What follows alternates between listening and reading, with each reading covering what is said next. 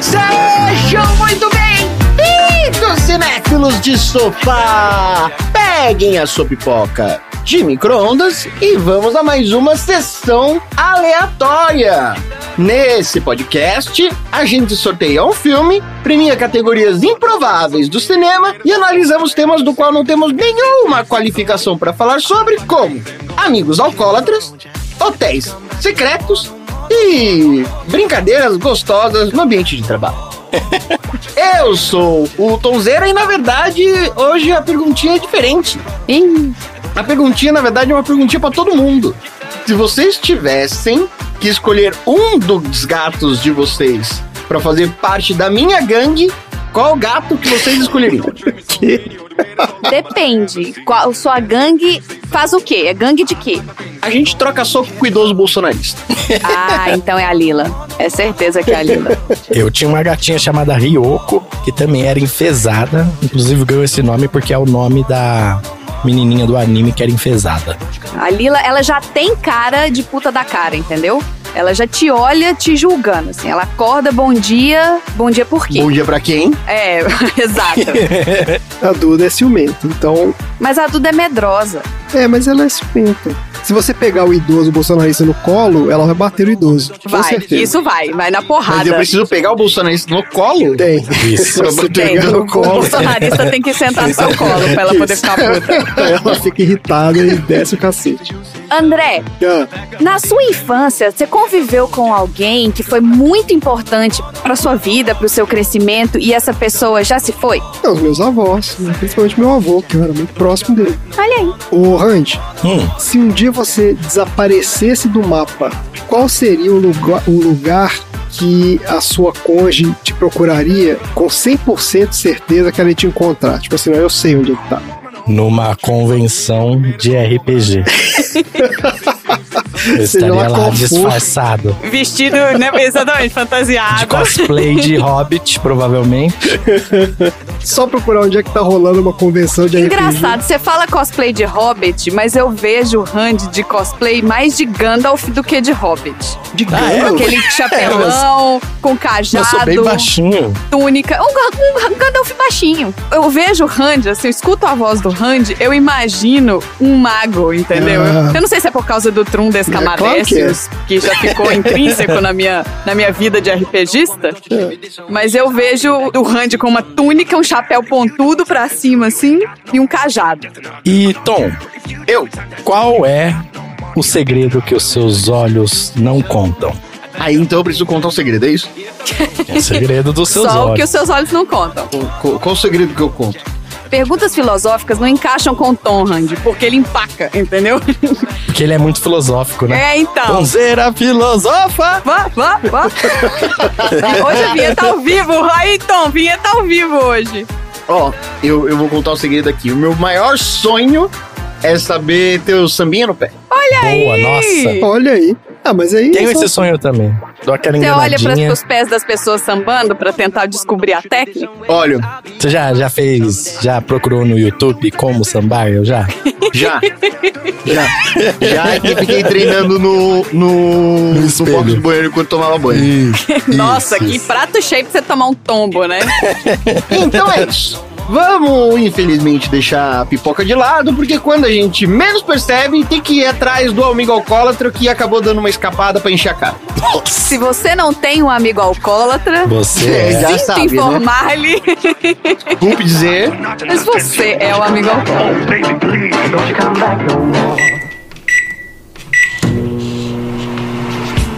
O que está olhando? Ai, eu passo o tempo todo olhando as fotos. Eu faço duas pelo preço de uma. Você ficou doido? Ele vai pagar. De jeito nenhum, Expósito. Sessão aleatória. Muito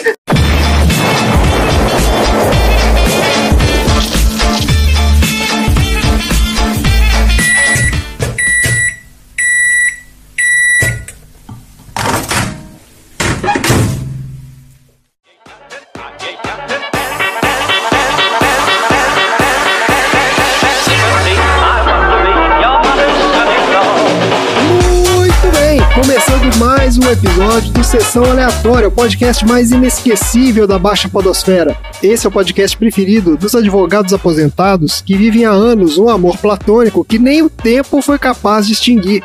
E aqui no Sessão Aleatória a gente já falou sobre os maiores advogados do cinema e das séries de TV, no nosso episódio 49, A Vida de David Gale, com a participação do nosso querido Randy, aqui Olha aí. novamente. Caramba. Falamos sobre o amor platônico no episódio 81 do filme Goonies, com a participação da Andy, a rainha dos filmes ruins.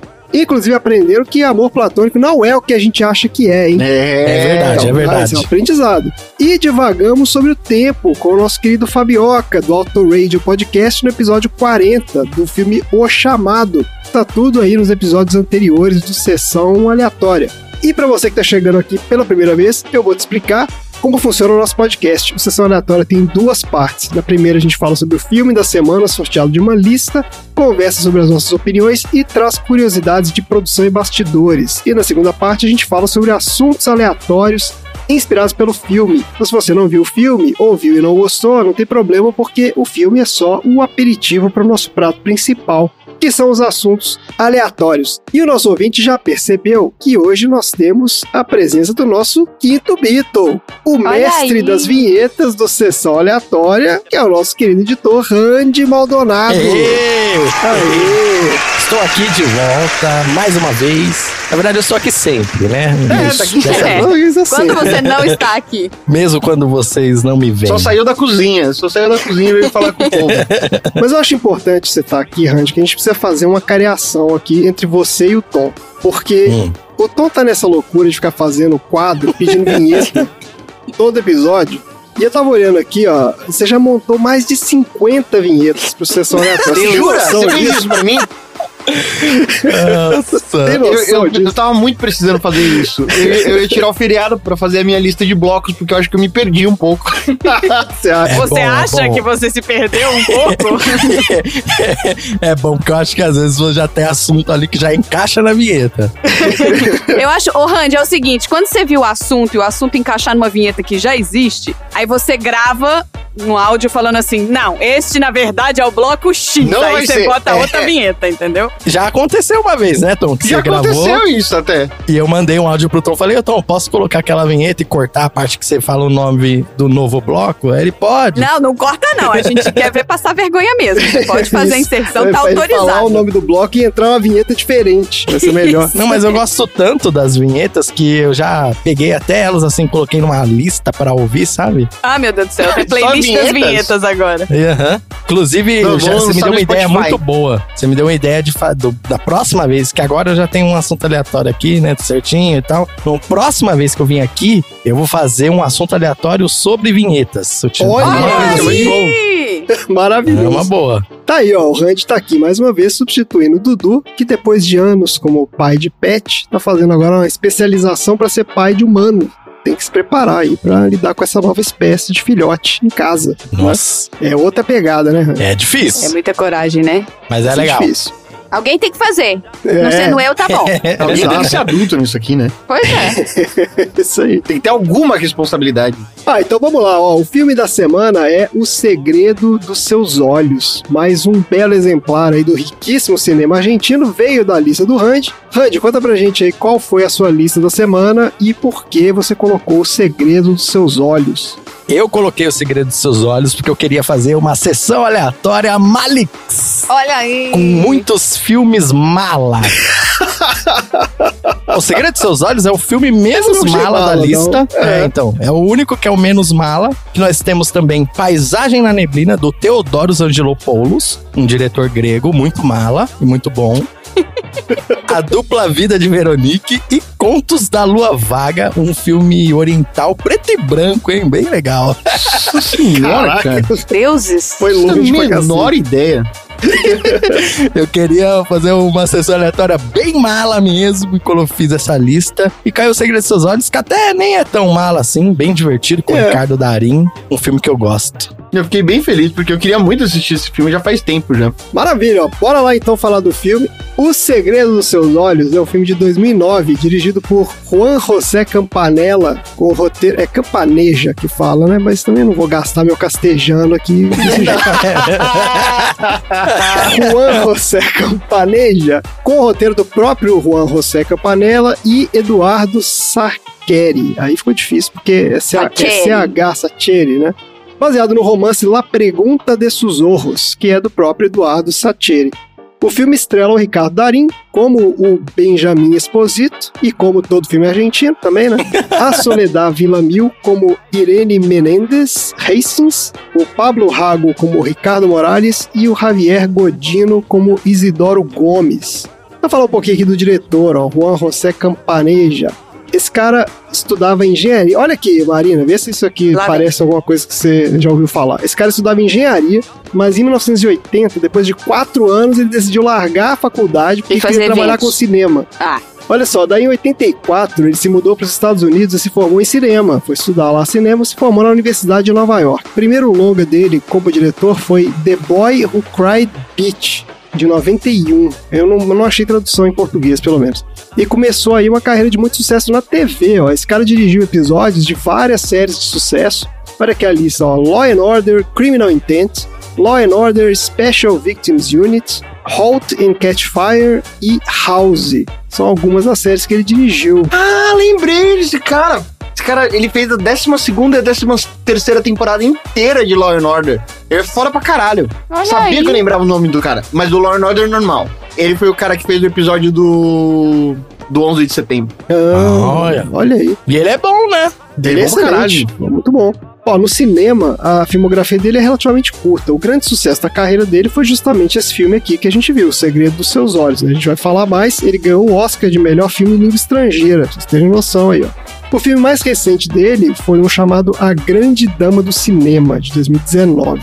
Agora, para falar do elenco, a gente traz o nosso quadro Viu Não Viu, que recicla a mesma vinheta em todo episódio, então alegria torrante, onde a gente comenta sobre os filmes que a gente viu e alguns que a gente nunca ouviu falar da galera desse filme.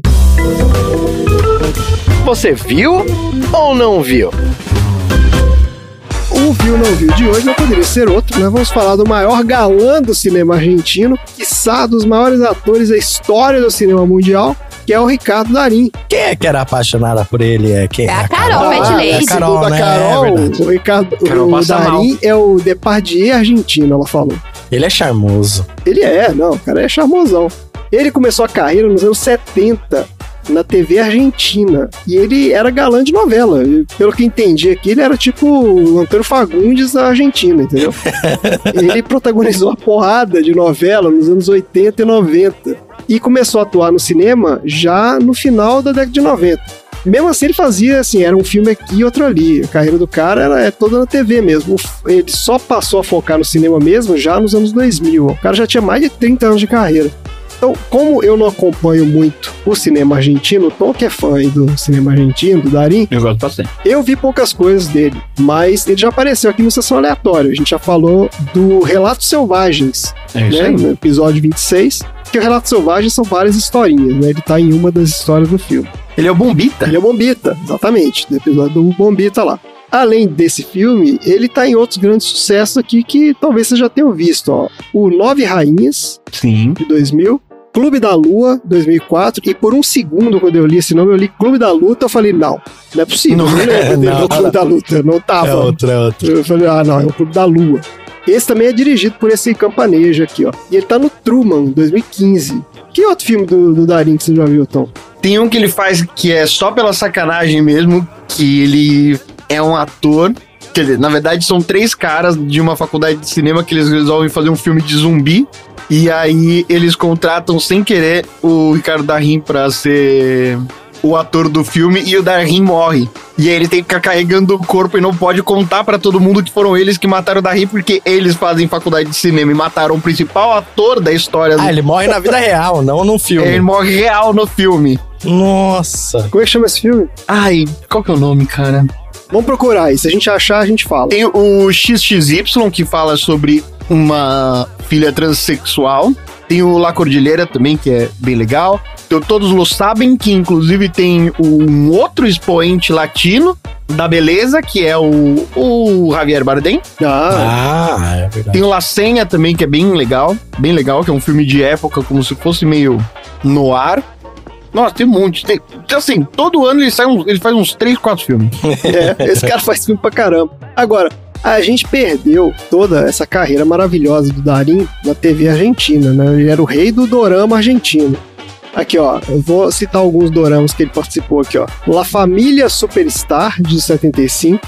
História de um Trepador, de 84. Eu só queria falar que se, se é argentino, não é dorama. Ah, não é dorama, por Não, é novela. Ah, tá bom. Uma novelita. É, porque eles não chamam dorama, eles não chamam de dorama, eles chamam de Hum, novela. Eu sei, eu sei, eu tô fazendo um, um Não, X. é não, você, você, piadita. você não pode subverter o dorama neste podcast. Apesar de já ter subvertido o dorama no podcast no Pro Esporte de Copa do Mundo, que não tem nada a ver. Depois vocês falam que eu que fico trazendo dorama do nada nos negócios que não tem nada a ver. O podcast era sobre Copa do Mundo. Copa do Mundo. Eu só falei que você ia torcer pra Coreia, é do Dorama. Ó, ele tá também no Estrangita Mia, de 87. Esse aqui Os foi um mega sucesso. É, esse aqui foi sucesso estrondoso. Foi bombástico. Avenida Esse Brasil. foi, foi bombástico. Oi, oi, E ele oi. tá no Mi Cunhado. Esse aqui ficou no ar de 93 a 96. Vocês têm noção Aí, disso? Tom, olha aí. Deve ser a Três anos do, de do cunhado. Três anos É, de história de aí. cunhado, pô. Aí Durou esse, esse casamento aí. Ó, agora você sabe onde que o Dari foi parar nessa época de TV dele? Ele fez tanta coisa que ele chegou no Tiquititas. Olha aqui, ó, mega Caraca, sucesso dos mentira. 90. Não, mas ele fez na SBT. versão argentina da Chiquititas, Ah, não na sei, nossa. Chiquititas, que é? né? Existem versões diferentes do Tiquititas? É, porque a nossa Tem. Chiquititas é a versão brasileira, né? Ah, eu É. não sabia, não. Achei que era tudo a mesma É um remake brasileiro. É o remake aí, brasileiro é da, do Chiquititas. Ah, entendi. Eu achei que Algumas era- passava era no com Brasil dublagem. dublado. É, isso que eu Não, esse, é, não, esse, esse, o Chiquititas foi regravado com atores brasileiros. Foi tipo, Na própria foi uma Argentina. adaptação. E foi na Argentina, é isso mesmo. Elas Caraca. foram pra lá gravar lá. Olha aí. Tinha um menino da minha sala que ele era Ah, tiquitito. então Inclusive, vai encontrar com ele amanhã. no brasileiro também. Eu tô Juro? toda hora tem história. É, ele era um que falar, não, é porque a Argentina é do lado da minha casa também. A Chiquitita é uma novela, é uma telenovela argentina Ah. que teve a versão no Brasil, uma versão no México, uma versão em Portugal, uma versão na Romênia. Nossa, de Portugal deve ser muito boa. Vou assistir. Os centros do entretenimento Ô, mundial. ô Randy, como é que você acha que eles falam ter um coração com buraquinhos em Portugal? É, então, eu, tava, eu fiquei imaginando isso. Como que você é música, qualquer um. O que, que é Tiquititas em Portugal? Deve ter outro nome, né? Porque você sabe que aquela a música tema das Chiquititas de sempre que é aquela mexe, mexe, mexe com as mãos. Em espanhol, mexe já, que é o que, que a música chamava, mexe já, é chufachon. O quê? Isso não é coreano. Caraca, nem sei. É que a que é música original que foi traduzida para o português chamava chufachon. Chufachon. Chu, chu, chufachon. E Chiquititas em Portugal é Chiquititas. Ai, pode graça. Esse eles não traduziram. Gente, sinopse do IMDB. Ah, é, tá, desculpa. Um assessor jurídico aposentado escreve um romance com a esperança de fechar um de seus antigos casos de homicídio. Permanece sem solução e superar o amor não correspondido que sentia por seu chefe. Décadas depois, ambas as memórias continuam a persegui-lo. Não, com licença, com licença. Ah. Estou levantando. Bravo!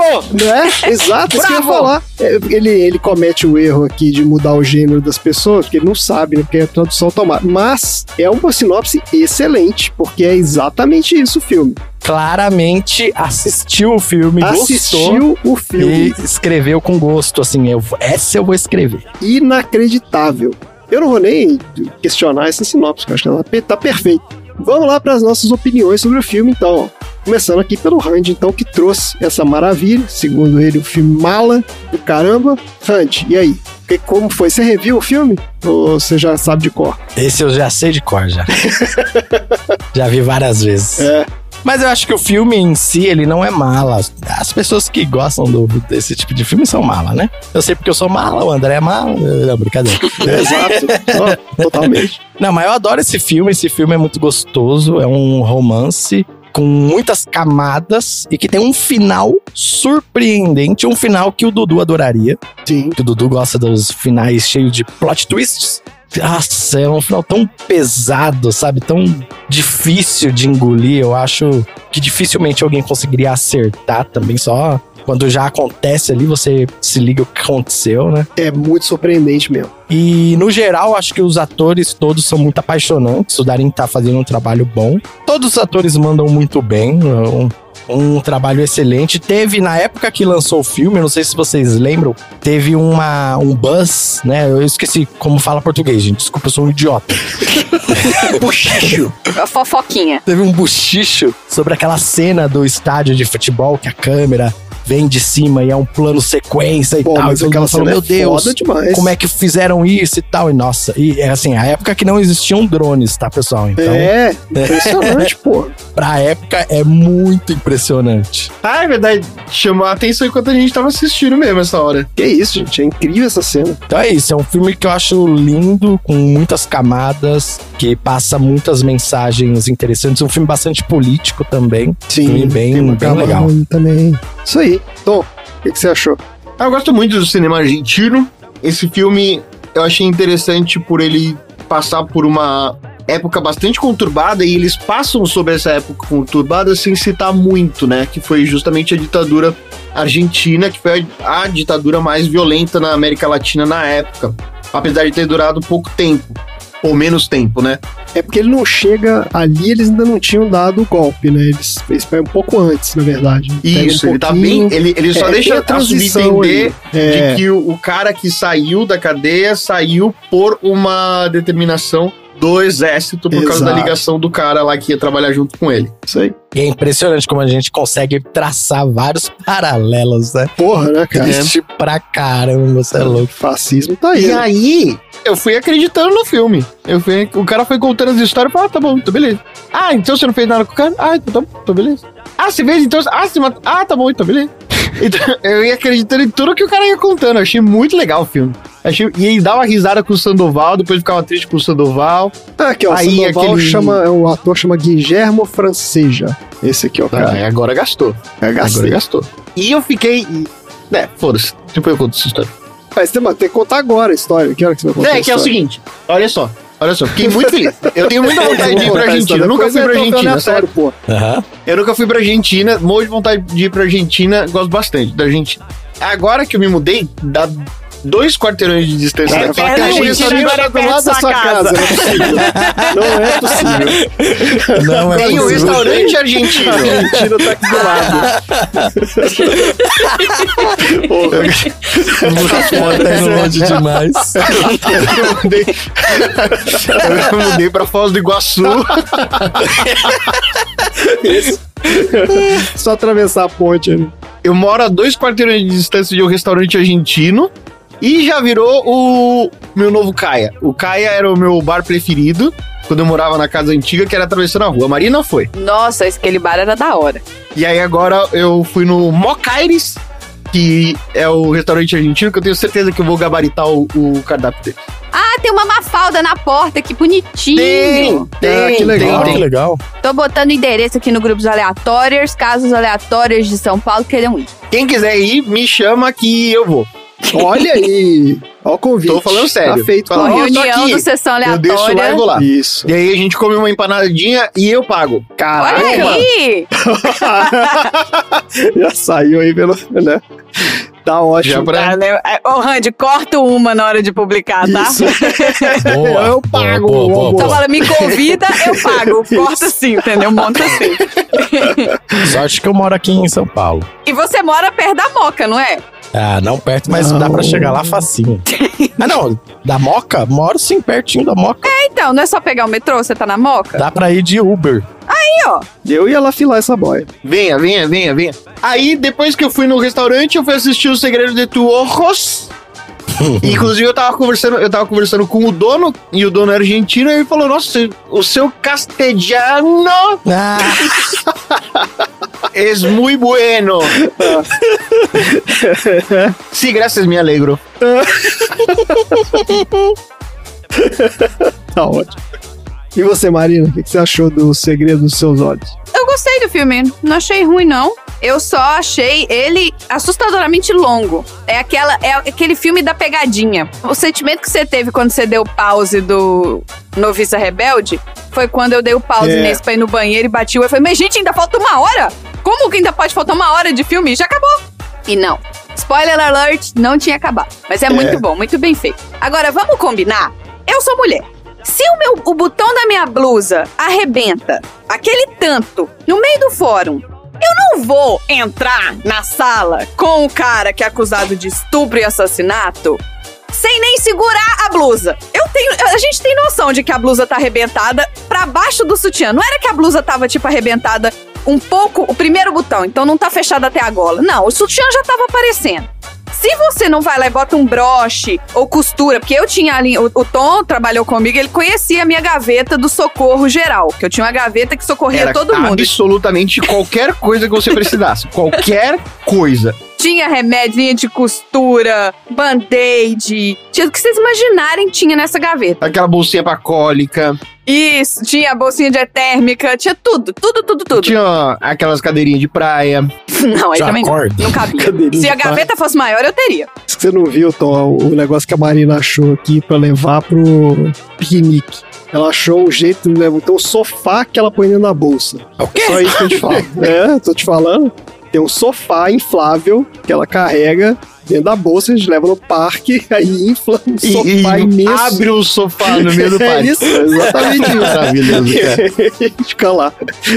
Eu acho engraçado o André zoar, mas quando infla, ele é o primeiro a pular lá, entendeu? Ah, é sofazinho, né?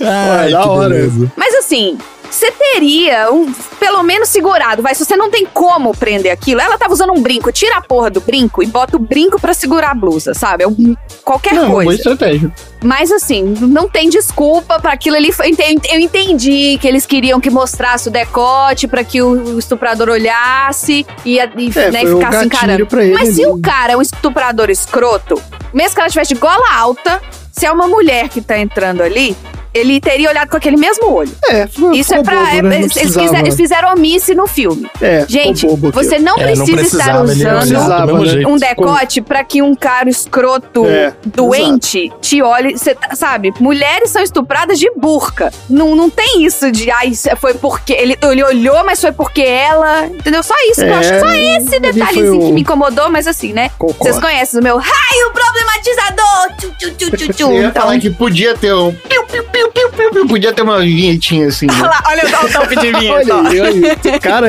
Tom, o primeiro passo é admitir que você está viciado.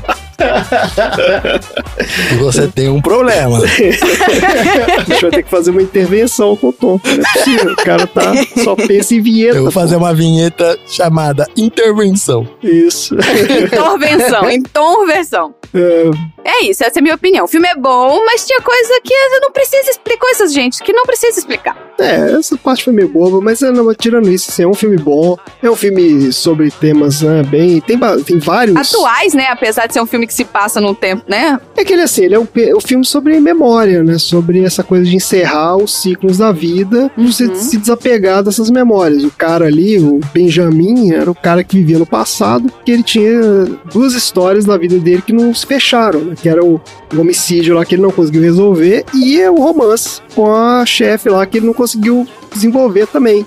E aí essas duas coisas vão se, né, vão se misturando ali ao longo do filme e no final tem aquele fechamento que quando uma história fecha, ele fecha a outra também, né? Então eu achei interessante isso, é aquele tipo de filme que a gente gosta também, que tem uma estrutura diferente, então ele não é linear, ele vai e volta, do passado presente. Tem várias coisas legais, eu gostei bastante do filme. Eu comecei achando que ia ser, ia ser um filme mala, como era a intenção do Randy, mas é um filme que prende mesmo. E ele tem duas histórias meio que em paralelo ali. Ele é um romance e ele é um filme policial, porque também ao mesmo tempo você quer entender o que aconteceu com o assassino, aquela história toda que rola ali. E eu, além do contexto histórico, como o Tom comentou aí também, que a gente não conhece tanto, mas ele mostra exatamente esse a transição ali, né, do regime fechamento do regime na Argentina. Não, não tinha tido golpe militar ainda, mas pô, o assassino trabalhava para o governo, infiltrado em organizações de esquerda e basicamente liderava um grupo de extermínio, financiado pelo governo, antes dos caras instituírem a ditadura. Quer dizer,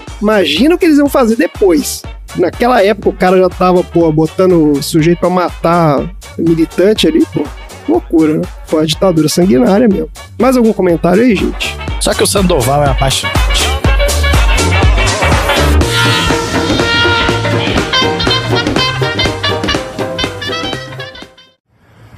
Mais de uma vez você me disse: Por que tá fazendo isso com você, Pablo? Por quê? Você sabe por quê, Benjamin? Porque é uma paixão minha.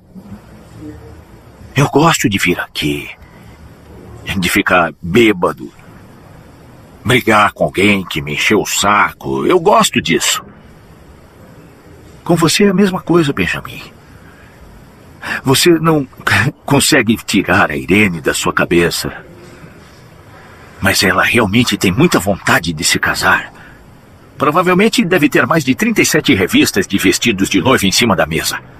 Ela ficou noiva, com festa e tudo mais. Mas você. Você ainda está esperando um milagre, Benjamin. Por quê?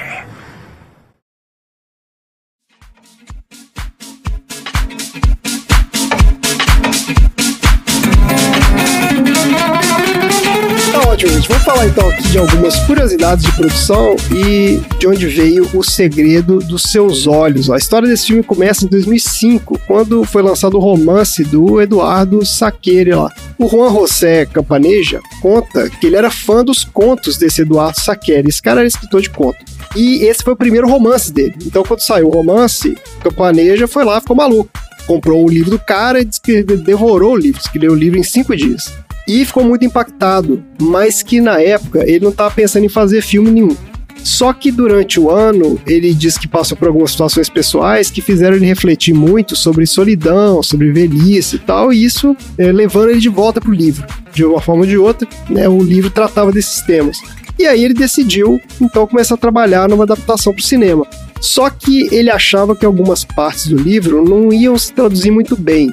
Não tinha uma personagem feminina forte no livro, ele queria colocar uma no filme e tal. Então ele tinha algumas coisas que ele queria mexer ali, sabia muito bem como. Então ele decidiu entrar em contato com o autor do livro e propôs pro cara trabalhar com ele na adaptação. O Sakiri não só topou, como ficou maluco também. Tipo, ficou mega empolgado com a possibilidade de contar a história visualmente. Então, eles começaram a mexer na história do livro, não sei o que, e o próprio Sakiri começou a empolgar. O Campaneja conta que tinha que pedir pro cara assim, para de mudar a história, porque o cara começou a escrever outra coisa, entendeu? Que o Chaves, né? Isazi, Isazi, se a gente É fizesse isso, aqui. exatamente. E aí, e aí ele vai e não sei o que, e pega no, no estádio. Exato. É. E, e aí o que ele conta é que a história do filme acabou sendo bem diferente da história do livro. E olha aqui que conceito curioso, cara. É muito interessante quando os caras falam isso. O Campaneja, eu vi a entrevista dele aqui, que ele conta que o filme segue uma estrutura musical. Ele diz que o filme é, é como uma sonata. A sonata é uma forma musical onde você tem dois temas, né? Que toca um tema, depois toca outro. É duas músicas diferentes que vão se misturando, e depois elas voltam no Ah, final. nem É, aquela música lá que o Chico Buarque canta com a Maria Bethânia. Pode ser. Eu não sei qual música é, mas eu imagino que seja. É, mas tem uns exemplos clássicos, né? A, a Quinta Sinfonia de Beethoven, que é aquela. tan, tan, tan. Essa, e é, isso é uma sonata, porque ele tem esse tema, depois ele toca um outro tema, ele volta nesse tema. E ele diz que o filme segue uma estrutura análoga a essa. Tem o início lá com o romance, parte do assassinato, aí vai ter o romance, aí Ah. essas coisas vão meio que se desenvolvendo ali no meio Cheio de né? Conceito. tem momentos. É, então, tô cheio de conceito aqui. Ele fala que. Eu falei que esse filme era mala. Até o cara falando sobre o filme é mala. Ele fala que ele usa essa estrutura musical para pontuar os momentos de maior energia na trama e momentos mais calmos. E, inclusive, isso aqui é o que leva a tal da cena do estádio de futebol lá. Porque ele fala que naquela história, naquele momento, ele queria transmitir para o espectador a adrenalina de uma perseguição, né, a pé ali, perseguindo uma pessoa, Ele tinha só cinco minutos de filme pra fazer isso. E ele tinha acabado de sair de uma cena muito calma, dentro de um bar e então ele precisava subir a tensão ao máximo ali. Então, é por isso que ele opta por fazer aquele plano sequência. né? E a gente, como espectador, você fica assistindo aquela cena e você fica esperando que hora que vai cortar, né? A cena vai seguindo, seguindo, seguindo e não corta. Então o corte não vem. Então você vai criando aquela tensão crescente e tal. E quando se resolve ali, é um alívio, né? Tanto pra história, que finalmente fecha um arco ali, e pra gente também, que tá aquela agonia daquela perseguição daqueles caras ali. É bem legal. Não, é impressionante, cara. Essa cena eu achei incrível. E como vocês falaram aí, pô, naquela época não tinha drone, né? Como é que o cara fez aquela cena? Não tenho certeza, mas eu acho que eu vi em algum lugar o diretor falando que a cena tem um pouco de computação gráfica, Tem, tem, corte. Tem sim, olha aqui, Randy. Ele fala que eles usaram 200 extras, né? E ali mostra milhares de pessoas no estádio, então, obviamente, que, que ali foi usado computação gráfica. A cena foi filmada em três dias, mas demorou um ano pra ficar pronta. Caraca! Três meses de pré-produção e nove meses de pós-produção. Porque é isso, ele queria esconder, né? É óbvio que é um plano sequência, mas é óbvio que ele tem corte. Mas os cortes são bem escondidos, então isso é feito por computação. Então eles ficaram trabalhando um ano pra fazer aquela ceninha de cinco minutos. Eu queria só fazer uma pergunta de futebol. Tô com a mão levantada aqui, ó. Faça pergunta. É, eu, que eu realmente não sei, eu quero fazer uma pergunta honesta. É. Aquele negócio que aconteceu, quando fez o gol, saiu todo mundo descendo, assim, né? Foi aquela que eles chamam de. Como é que chama? Cachoeira? Eu já vi isso, mas eu já vi isso, acho que foi na, na torcida do Grêmio. Então, eu acho que isso é Que vai coisa todo mundo do pra baixo, futebol provavelmente. argentino. Avalanche, avalanche, Avalanche. avalanche. Isso, obrigada. É, é o é o fenômeno errado que eu usei. Desculpa aí. Aos aos ouvintes futebolista. Léo, desculpa. Eu já falei. Eu levantei a mão, já apresentei que eu não Mas o sabia Léo que tá também não falando. gosta muito de futebol. Mas é esporte, né? E a gente tem que pedir desculpa pra quem ah, entende. entendi. Aí ele sabe de tudo. Desculpa pros nossos ouvintes futebolistas e pros nossos ouvintes meteorológicos. Vamos abranger todo mundo aqui. Isso é coisa da Argentina, não é? É bem isso É, eu mesmo. acho Assim, eu que não é sei mesmo. também, não sou especialista no assunto, mas eu, eu acho que é isso mesmo. Eu lembro de já ter visto isso sim, em jogo da Argentina. Mas será que eles fazem pra todo gol? O da torcida argentina, sim. Todo É? jogo, Tom? Todo gol. É. todo Então você vai se fuder. Toda vez que você for num jogo de futebol Que na isso, Argentina, você vai. Não, não é você, Tom. Eu tô falando assim, toda vez que você for num jogo de futebol. Então, Tom, vai tomar meu lugar. Não, eu tô falando Caraca, assim, você vai se fuder se você na Argentina. for. De graça, né? De Não vai se graça. fuder. Caraca, mano.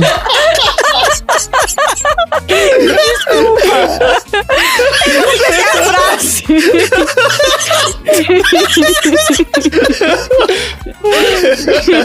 Foda.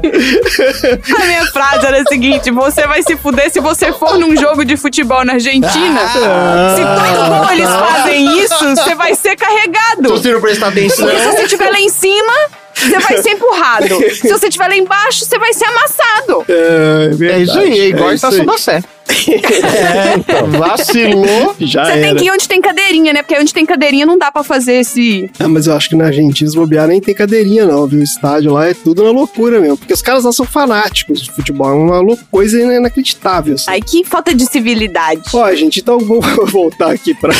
Desculpa, Tom. Não, eu queria só falar que da próxima vez deixa eu terminar a frase, antes de ficar Você não deixou eu ofendido. molhar o bico. É isso aí. Qual foi o resultado, então, desse negócio aqui? O filme foi lançado em agosto de 2009 e foi um sucesso absoluto de público e de crítica. Ó, o filme teve um orçamento de aproximadamente 2 milhões de dólares. Chuta quanto que esse filme ganhou de bilheteria aí. Vamos ver se alguém chega. Ele gastou 2 milhões de dólares, então ele ganhou Isso. 6 milhões de dólares. Eu acho que ele ganhou mais. Darim, uns vai. 16. 16. Quanto você acha, Tom, que ele levou? Não, acho que ganhou umas graninhas. Acho que Darinho. ganhou uns 18, mais ou menos. Olha só, esse filme arrecadou 57 milhões de dólares, minha Nossa, gente. se somar Aí, nós três, ó. não chega lá, gente. Vocês não estão botando fé no Darim. Esse é o negócio. Caraca, hein? É porque é Com dólar. Se você converte o dólar no peso, o que me atingiu foi o dólar. Essa é que é a real. Não, o filme foi um sucesso estrondoso, troço absurdo. E foi aclamado pela crítica especializada também, principalmente por causa da história imprevisível, aí, como diz o Hunt, riqueza de simbolismos e atuações excepcionais. O Ah, eu sou um segredo. crítico de cinema. Não, você tá, Ele- porra, matou aí a crítica de. É, você Cara, ouvinte, continue sempre ouvindo o Sessão Aleatória, que você também se tornará um crítico de cinema. O Segredo dos Seus Olhos também fez um enorme sucesso no circuito de premiações, vencendo mais de 50 prêmios em festivais mundo afora, incluindo aí o Oscar de melhor filme em língua estrangeira. Ó, esse filme ganhou o Oscar, agora que Ganhou, eu toquei. ganhou, Ganhou, ganhou o Oscar. É, então. E depois disso, ele se tornou um filme cultuado. Ele tá em diversas listas de melhores filmes, aquelas listas de ah, melhores filmes disso, melhores filmes daquilo. Ele tá, por exemplo, aqui ó, na lista da BBC dos 100 maiores filmes do século XXI. Olha aqui, ele Olha. no 91 lugar. E pra completar a história aqui, ó, ele ganhou uma refilmagem em Hollywood em 2015. Falaremos sobre isso. Falaremos aqui, ó, tem o mesmo nome, estrelado pela Julia Roberts, Nicole Kidman e o Chiwetel Ejiofor, mas que não chegou nem perto de ter o mesmo impacto do original. E Nossa, eu é nem isso, sabia disso. É uma extrema porcaria. Extrema porcaria, mas é a mesma história Nossa. ou é só... É a mesma história. Mas É, como é que assim, tem duas ó. protagonistas aqui? Porque no filme não tem duas protagonistas. É, mas é pra... Então, é a mesma história, mas sabe aquela coisa assim? Ah, gente, a gente precisa traduzir esse filme para os Ah, tá. norte-americanos. Tá muito difícil de entender. Tá muito difícil. Mesma coisa que fazem com o Dorama, né?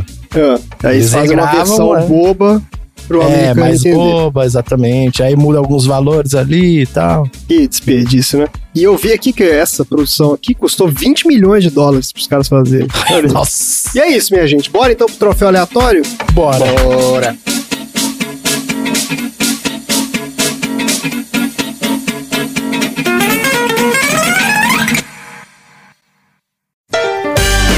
Troféu aleatório.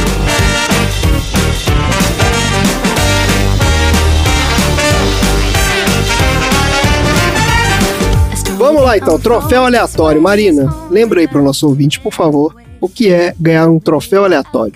Ganhar o troféu aleatório é uma coisa assim tão instintiva, uma coisa assim tão natural que você, na, na hora que você bate o olho na foto, você sabe quem é o criminoso. Olha, é isso. Isso é a sensação de provar que você já sabia, é a sensação de ganhar o troféu aleatório. Tá certo. Muito bom. Vamos fazer nossa rodada de troféus então. Eu, eu primeiro, eu primeiro. Randy, Tá com cara de que vai roubar o nosso troféu, por isso que pediu pra ir primeiro. Tô, tô achando. É. qual é o troféu aleatório para o segredo dos seus olhos? Não, eu quero dar meu troféu aleatório, que meu troféu aleatório é o troféu de pior adaptação pra esse, essa versão aí que a gente tava falando. Que é tá, o filme detestável. novo? A versão nova? Isso, é, Mas exatamente. por que, que você viu, Randy? Deixa eu entender. Por que, que você foi eu fiquei, ver? curi... eu fiquei curioso, Curiosidade né? matou o gato, hein? Queria dar, eu queria ver, eu já sabia que ia ser ruim, eu queria, É. sabe quando você, eu não sei explicar, deve ter um termo científico pra isso, alguma coisa Masoquismo, mórbida que você chama. fala. Isso, é, eu, eu vou ver só pra me torturar aqui. O Quão ruim que, que é isso aí, né? É, entendi. Foi a curiosidade de saber o quanto que eles conseguiram piorar o filme. É Isso, isso. Pra depois ficar falando pros outros assim, você não sabe Sabia que era uma aconteceu. merda. É. Falei. Exatamente. Aí, ó, ah lá. Pô, mas não vale mesmo? Tipo, Não. é, jogar no não lixo? vale assim? nada, joga no lixo. Caraca. Finge que não aconteceu. Nossa senhora. Tá bom, eu acredito, cara. Eu tenho zero vontade de ver refilmagem de qualquer coisa de Hollywood, cara. Marina, qual é o seu troféu aleatório para o segredo dos seus olhos? Ai, é tantos troféus esse filme, né? Tantos troféus. O meu troféu aleatório é o troféu melhor telemarketing do mundo. É, Que vai pro Sandoval atender no telefone, né? Que toda vez. o Sandoval no telefone é maravilhoso mesmo. Ele me lembra muito um tio meu que ele atendia o telefone, se tipo na casa da minha tia. Ele atendia o telefone, não era na casa dele, mas o telefone tocava, ele atendia. E aí virava, ele atendia. E aqueles tiozão, piada de tiozão, sabe? Funerária, Aham. boa morte, sua morte. Funerária, boa morte, sua morte, nossa alegria. Bom dia. Sabe? Ele atendia desse. E cada vez que ele atendia, ele atendia com um punch diferente. Eu lembrei muito desse meu tio quando eu vi ele atendendo o telefone. Ia fazer um sucesso no TikTok hoje em dia, hein? Não é, menino? Então. Mas esse aí já foi dessa pra melhor, então não deu tempo, ele não esperou o TikTok. Acho que é por isso que a gente gosta do Sandoval, porque eles devem sempre lembrar algum tio da nossa família. Ah, ele é, ele é o tiozão mesmo. Ele atende lá e fala banco de esperma, né? É. Ele atende banco de esperma, ele atendeu da padaria, ele atende. Cada hora ele atendeu de um jeito diferente. E lembra o White Crowd também, né, Marina? Do carinha que atendia. É, então. Já tentou ligar, desligar? Tá ligado? É, exato. É. E você, Tom, qual é o seu troféu aleatório aí para o segredo dos seus olhos? O troféu Irmãos à Obra vai pro cara que acabou, no final das contas, criando aquela celazinha improvisada lá com, com, com as gradinhas tudo torta. Irmãos à obra. Foi o Porque it mim, até hoje, esse foi o cômodo mais diferente que eu já vi até agora na hora de você fazer um mini tour de um imóvel. Assim, você, sei lá, entra no site do quinto andar, olha, olha, bom banheiro, uma suíte, um quarto, um closet, uma cela. Uma prisãozinha aqui. Você pode deixar aqui leve. o seu inimigo mortal, exatamente. Tá ótimo, maravilha. Eu vou entregar um troféu aqui, amigo do peito, de amigo que leva tiro pelo amigo, pro Sandoval. Que foi, Ele foi, ele foi, o amigo. do peito ali, Amigo cara. do Ele foi peito. amigo. Porra, o cara Amigo, foi, você é um amigo, pra salvar a vida do amigo, cara. Isso é amizade de verdade. Tamo aí, ó. Marina, temos algum recado? Não temos nenhum recado. Tá ótimo. Beleza, então. Bora pros assuntos aleatórios.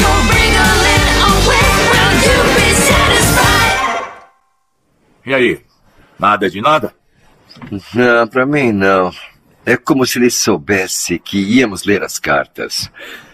Nenhum nome, coisas sem sentido, nada de concreto. Olha. Fica tranquila, velha. Agora sou como Manfredini, não como Babastro. Gente de Tivilcoy. Vai, passa pra mim, vai. Ah, meu Deus. É.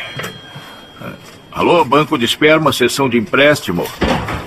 Não, aqui nós só emprestamos Benjamin? esperma. Sandoval, Eu tenho certeza que você Sandoval. ligou pro lugar errado. o Dr. Fortuna quer ver vocês, por favor.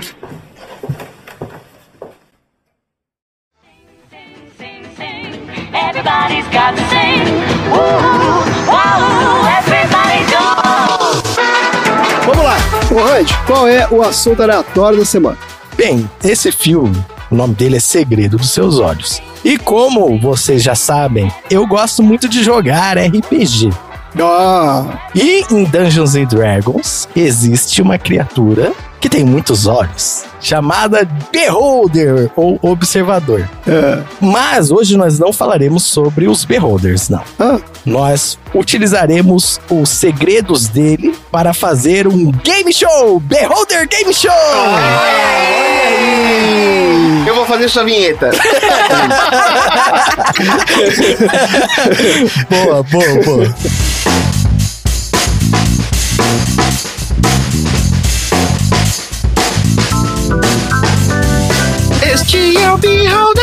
Show.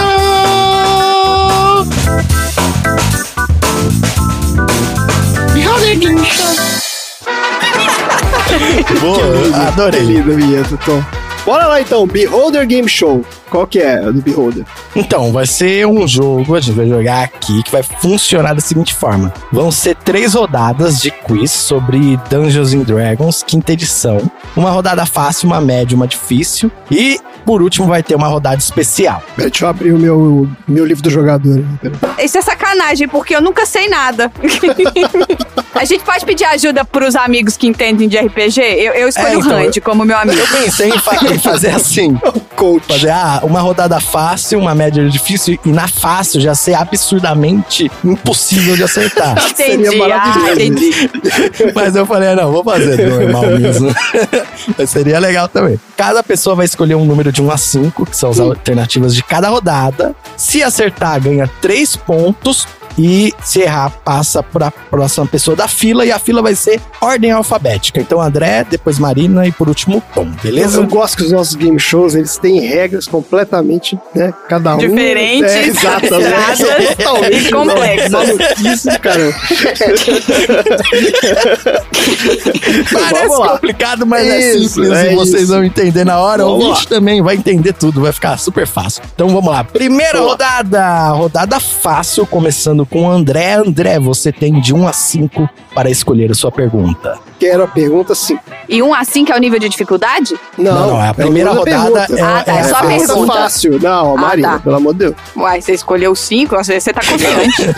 Não, não. André, Hum. qual destas criaturas não pertence ao universo de D&D? Alternativa A, dragão. B, elfo. C, bortruque. D, gnomo. E, tarrasque. Eu já fiquei confuso aqui.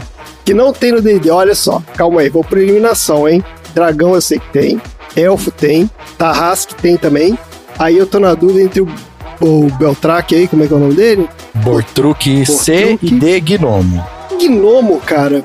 Gnomo é complicado, porque o gnomo parece uma coisa que deveria ter no D&D, mas eu não lembro de ter visto gnomo no D&D.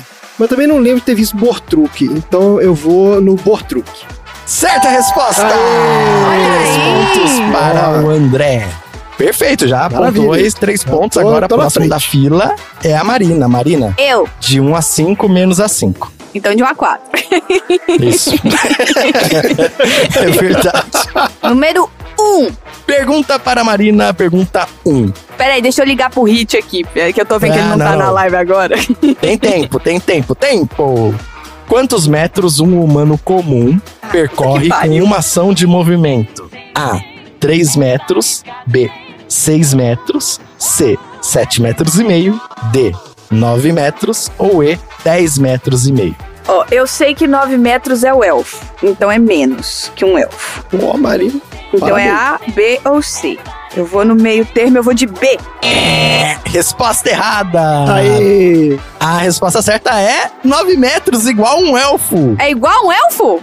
É, então eu não sei nada de. Eu só sei elfo, gente. Esse é que é o problema. Se ele tivesse perguntado quanto que o elfo anda, eu Não, o saberia. deslocamento não muda com a, com a raça do. do- A não ser o elfo da Boneco, floresta. O elfo da floresta realmente anda 10 metros e meio. Você estava quase certa, Marina. É porque eu só sei elfo, porque todos os meus personagens são elfos. E todos são irmãos, inclusive. Ah, eu, eu fiz errado o, o meu próprio game show, que era pra passar a pergunta pro próximo. Eu ia, é, eu ia responder. eu tava calibrado aqui. Agora, então, essa rodada não vai passar pro próximo. Na próxima vai. Tá bom, então a primeira não passa pro próximo. Tom, pergunta 2, 3 ou 4?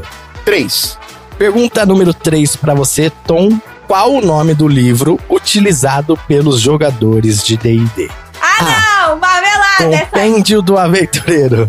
B. Livro de regras básicas da quinta edição. C. Livro do jogador. D. Manual do jogador. Ou E. Livro básico de aventura. Pô, cara, eu nunca joguei RPG na minha vida. E pior que essa não vai passar. Manual né? do jogador. Não. Você não tá prestando atenção, Tom. É ser livro do jogador que o André Que eu tinha falei, falado. cara, eu falei. Eu não, vou É, pegar aqui meu livro do jogador. Tá, mas sei lá, não sabia que é nesse contexto. Não tá prestando atenção no que eu tô Eu fiquei na falando. dúvida se era o manual ou se era o livro do jogador. Eu fiquei entre esses dois, daí eu tinha que escolher É, um. era uma pegadinha, era uma pegadinha. Então, se você não ouviu o que eu tô falando, você vai se fuder. Vamos então para a rodada média, começando pelo André. E agora a pergunta vai passar, hein? Não vou Eita, esquecer. Agora a rodada média. Vai, André, de 1 a 5. Quatro. Qual dessas habilidades não pertence à classe dos bardos? Porra. Caralho. A. Língua afiada. B.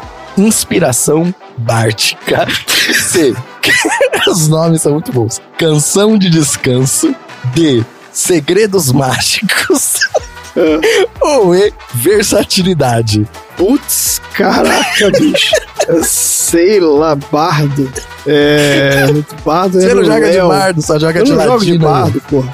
Deixa eu pensar. Não, mas eu vou, eu vou saber. Você falou versatilidade, foi o último. Qual que foi o seu antes? do Versatilidade? Foi segredos mágicos. Segredos mágicos, é esse. Segredos mágicos não pertencem à classe dos bardos. Resposta errada. Segredos mágicos é uma das habilidades dos bardos. Pô, mas Agora, o cara Marina, fala vo- o tempo inteiro, como é que tem segredo mágico? fala sem parar. Marina, você tem a sua chance agora. Então repete aí, por favor. Sim, qual dessas habilidades não pertence à classe dos bardos? A. Língua afiada. B. Inspiração bárdica. Essa pertence. C. Canção de descanso. Essa também pertence. D. Segredos mágicos ou Você E. falou que Versatilidade. Então é A ou E. Ai, minha nossa. Eu acho que é A. Certa resposta! Língua afiada não é uma Língua habilidade dos bardos. É mesmo? Não. Ah. Pô, essa eu tinha certeza que era. Pegadinha, pegadinha. Pegadinha do malandro. Ponto pra Marina. Marina. E agora é sua vez, Marina. Olha aí, então vamos de número 3, que da última vez eu sabia a resposta do número 3, mas eu escolhi um, então vai de 3. Peraí, mas a Marina ela ganhou menos ponto que eu, né? Porque eu acertei de primeira. Um ponto a menos. É 3, 2 e 1. Ah, entendi. Você Olha o André querer fazer a tá três auditoria dos pontos. Não, vai perder de qualquer falando, jeito. tô ganhando. Você sabe que quem começa ganhando perde aqui. É assim que funciona no sessão aleatória. Então, Marina, pergunta número 3 pra você. Tem que me segurar pra não ir, porque as perguntas são cara tá ridículas. divertindo com as perguntas que ele fez. Ai, eu me divirto demais. Qual o nome dado. É porque aí você vai se fuder se você não souber os nomes, entendeu? Isso. Caramba, tá bom, deixa eu. Qual o nome dado à lendária arma que um paladino recebe da sua divindade? A. Expurgadora do Mal. B. Vingadora Sagrada. C. Espada Vorpal. D. Fúria Divina. Ou E. Lâmina Pristina. Eita, Caraca, bicho. Eu, Alguma eu tava, é tava na esperança de já ter ouvido algum nome Eu desses, não tô mas lembrando eu, nada. não, eu, sei que vo- a, a Vorpal não é. Não, mas tem que falar que é. Então, mas eu tô, tô indo por eliminação. É assim que minha cabeça funciona. Eu vou de. D. Resposta errada, não é lâmina pristina. E agora, Tom, você tem uma oportunidade de pontuar. Não, Qual- lâmina pristina não era E? Eu falei D. Você não falou é? Não, eu falei Ai, D. Falou D. Eu vacilei. Então acertou? Você errou também, peraí. Ah, então tá bom. Resposta É, errada, Fúria. Divina não é o nome da Puta, espada. agora eu já eliminei Agora três, então. essa Agora não é. eu tô. chance de pontuar. Então agora eu fiquei na dúvida. Não, ninguém é repete e nada, ninguém repete Ninguém repete nada. nada. Então tá bom. Então, ah, então Embaralha, Então, embaralha, embaralha. Vou embaralhar, vou embaralhar. Embaralha, embaralha. Então, qual o nome dado à lendária arma que um paladino recebe da sua divindade?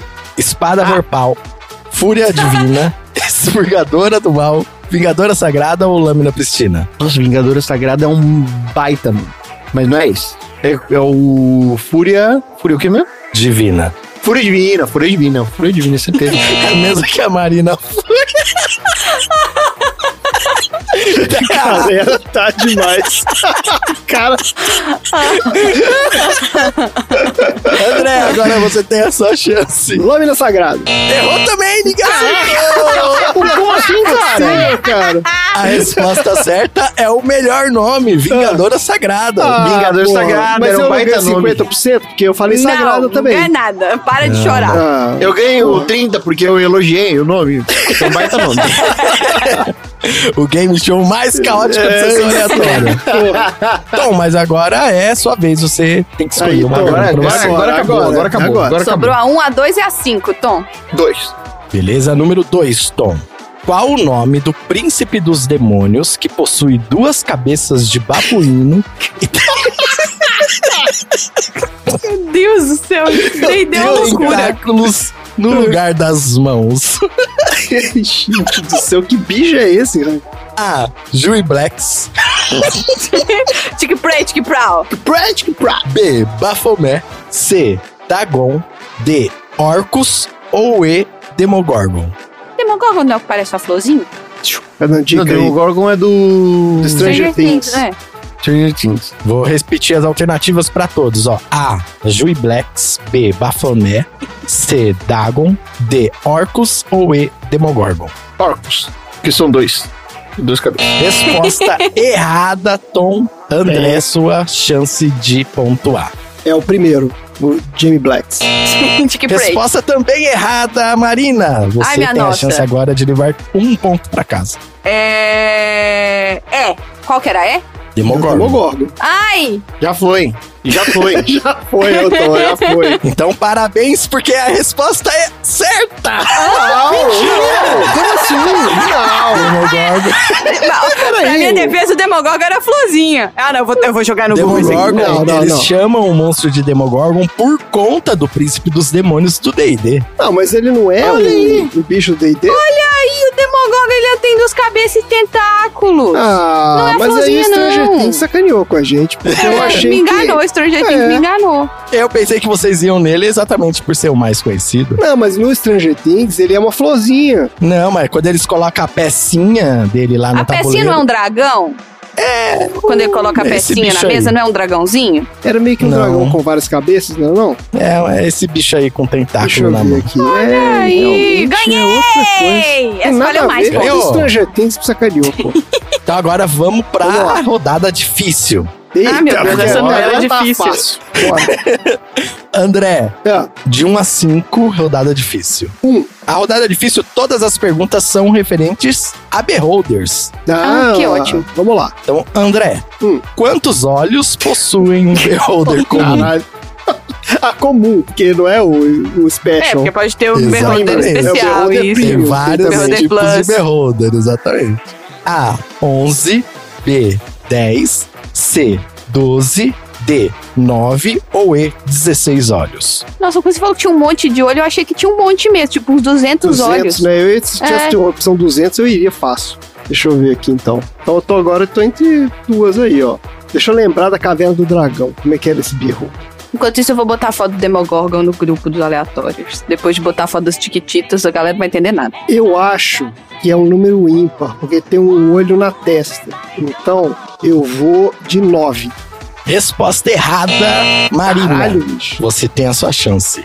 Então eu vou na mesma lógica do André de ser o número ímpar, eu vou de 11. É o outro ímpar só que tem, né? Foi uma ótima lógica, porque é a resposta certa! Marina Ah, eu dei a dica. Que vacina.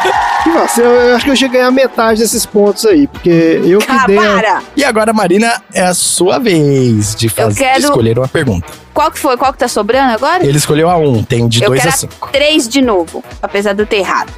Beleza. Qual é o tipo de criatura de um beholder? A. Monstruosidade. B. Humanoide. C. Aberração. D. Fera. Ou E. Demônio. Chama Demo, então eu vou de demônio. Não, chama Demo. Demogorgon. Não, é o, não, é o O beholder. que, que você tá falando? Demogorgon? Ah, é porque eu tô vendo a foto do bicho? Demogorgon aqui pra botar no grupo dos aleatórios. Desculpa, eu, tô, eu me distraiu tá aqui que eu tava vendo. coisa. Eu vou de monstruosidade. Resposta errada, Marina. Tom, você pode acertar agora. Qual a sua resposta? Aberração, certeza. Resposta certa, Tom! Ei! Tudo! Com tudo. Dois pontos pro Tom. E agora, Tom, é a sua vez. Você tem a pergunta número 2, 4 ou 5 pra você. Dá pra virar, hein, Tom? Cinco. Tom, pergunta número 5. Acerta é ridícula demais. Acho que nem quem joga RPG sabe. Olha. Pede assim. Qual é né? a cor do sangue de um beholder? Eita! A. Vermelho. B. Azul. C. Amarelado. D. Esverdeado. Ou E. Negro. Ah, tá na cara. Ele é esverdeado. Acertou! Não, não, isso não. Aí não pode, não. Chutar, não. cara! Tá na cara, é ótimo. Cara, Tá na cara, tá na Agora eu cara. vou, eu vou olhar a foto do Beholder Tá na agora cara, pra tá poder na mandar cara, no tá na grupo cara. dos não é aleatórios. possível, cara. Um beholder só pode ter o sangue esverdeado. Mas calma, calma que essa foi a rodada difícil e teremos agora a última rodada, a rodada especial. Ah, é agora, é agora. Como é que tá a pontuação aí? A pontuação, vamos passar a pontuação. Pontuação, Tom e Marina empatados com 5 pontos. Olha e aí! André Ah, não é possível. com 3 Eu ganhei pontos. Não Três falei que quem começa Sim. ganhou, porque era a sua pergunta. Ah, tá sabendo o que tá acontecendo, tá em primeiro. Na rodada especial, eu vou apresentar três situações com múltiplas escolhas para resolução. Cada solução possível possui níveis de dificuldade diferente e vocês vão ter que jogar um dado de 20 lados para ver se vocês passam ou não no teste, Ah. igual um jogo de RPG. Boa. E se vocês passarem no teste, vocês ganham pontos. Boa. Então, primeira situação. Você é um lendário ladino roubando o covil de um dragão adormecido. O que você faz? Rouba uma inestimável joia que está próxima ao dragão, rouba uma arma mágica que pode ou não ser amaldiçoada, ou rouba um tesouro menos valioso, porém que não fará tanto barulho. Então vocês agora vão rolar um dado para saber se vocês passaram e cada dessas alternativas tem uma dificuldade diferente. Por exemplo, roubar a inestimável joia do dragão, a dificuldade é 15. Tem que tirar 15 ou mais no dado. roubar um tesouro menos valioso, a dificuldade é 5, é muito mais fácil. Porém, as respostas mais difíceis valem mais pontos, ok? Eu vou no do dragão. É, Cada um escolhe uma. A gente pode escolher a mesma ou tem que ser. Pode escolher a mesma, pode Ah, escolher pode a mesma. escolher. Eu vou. Essa aqui não faz barulho. Eu vou na que não faz barulho também. Então bora lá, cada um rola um dado. Oh, meu, deu 13 confirma, Tom. Aí, ó. Meu deu 14. Infelizmente a dificuldade era 15, Marina. Você acorda o dragão e ele te engole e você não ganha pontos. André e Tom, vocês tiraram mais do que 5. Vocês conseguem pegar um tesouro sem muito valor e sair de fininho, mas ganham apenas um ponto. Ah, um ponto. Próxima situação. Você é uma pessoa que lidera a última linha de defesa contra um ataque de monstros a uma vila. O que você faz? Você enfrenta os monstros sozinho para que os aldeões consigam fugir pelos túneis, mesmo sabendo que você pode acabar morrendo. Você cria um mirabolante plano que tem pouquíssimas chances de dar certo, ou você guia os aldeões pela floresta para fugir, buscando segurança na cidade mais próxima. Eu sou das que guia na floresta. Eu carrego a galera pra floresta. É, eu ia fazer a mesma coisa. Ah, então já que vocês vão fazer a mesma coisa, eu vou enfrentar sozinho o bicho. Perfeito. Pra levar eles pra floresta, a dificuldade é 5. Pra enfrentar os bichos sozinhos, a dificuldade é 10. Cada um joga um D20. Nossa senhora, tá. Marina tirou 6. Meus dados estão ótimos hoje. Nossa, o Tom tirou Tirei 5. cinco. High five, Tom. É o que a gente precisa. Conseguimos. É o famoso é o suficiente. Caraca, eu demais. Explodir a cabeça do bicho. Perfeito, então todos passaram em seus testes. André, você ganha dois pontos, porque o Dois? seu teste era mais difícil. É, era Oh, mais eu difícil, mas não era o mais difícil. E a Marina e o Tom ganham apenas um ponto. Ah, o placar agora antes da última rodada, hein? Tom está com 7 pontos e Marina e André empatados com 6 pontos. Olha É aí. agora, hein? É agora. Virada. Você é uma pessoa com grandes poderes arcanos tentando desvendar um mistério antigo. Você junta um grupo de aventureiros e sai em uma expedição pelos planos do multiverso para desvendar esse mistério. Você convence os líderes políticos do continente a financiar as suas pesquisas e permanece na sua torre. Ou você faz uma aliança com o malicioso Lich para encontrar as respostas para suas perguntas. O que, que é um Lich? Lich é um morto-vivo mago poderoso. Mas ele é um cara confiável? Não, ele é um... Ele é um maligno. Se ele é maligno, Cara, eu não um sei se ele é maligno, confiável. morto-vivo. É, tudo é confiável. Então melhor não, né? Você sabe. Ô, Tô, você vai se fuder se você fizer uma coisa. Eu vou, do, eu vou no patrocínio. Então eu, tô- então eu também vou, vou fazer a mesma coisa que a Marina. Eu vou, vou lá na ONU pedir. Mas você é muito imitão, hein? Ai, eu tenho que fazer uma coisa diferente aqui, né? Porque senão eu vou perder o jogo. Ai, eu vou fazer um acordo com o Lich confiável. Perfeito. Então, Marina e Tom, a dificuldade do teste de vocês é 5, valendo apenas um ponto. Beleza. André, a sua dificuldade é 15, É agora. mas vale 5 pontos. Ixi, é agora. Tudo depende do meu dado agora. Agora que eu podia ter escolhido mais difícil. Yes! Aê! O Conseguiu? André tirou Ah! 17, passou no teste. Marina tirou 20, Tom tirou 16. Vocês passaram no teste ganhando apenas um ponto. Mas, André, você faz o acordo com o Lich, mas consegue desvendar o seu mistério e ganha 5 pontos, indo pra 12 Ah. pontos e se tornando um grande campeão. É, tem que confiar no Lich, gente. É isso aí. Tem que confiar. Tem que confiar no Lich. Liches confiáveis. Eu falei. Eu falei. Eu falei. Então, eu sou o maior especialista do mundo em D&D, edição 5, não é isso? De acordo com o Exatamente. Randy, que é o maior especialista. Então agora eu sou o mesmo nível do Hunt. Você desvendou os segredos dos olhos do Behold. Ah, olha aí. Que maravilha. Repete a vinheta. Este é o Beholder Game Show.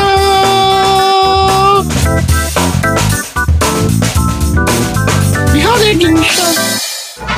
E é isso aí, esse é o meu assunto aleatório de hoje. Maravilha, Hunt. Maravilhosa competição por o ano. Quem de direito realmente deveria. É, o André só Então, tá feliz porque ele ganhou, tá? Só queria deixar claro. justa, acho que é game show que ele ganha, né? É, É, então. claro, não, mas é porque foi muito bem avaliado esse game show, muito justo. E bora Muito. pro próximo assunto aleatório. Ai, que mala. Everybody go, everybody go. You gotta go,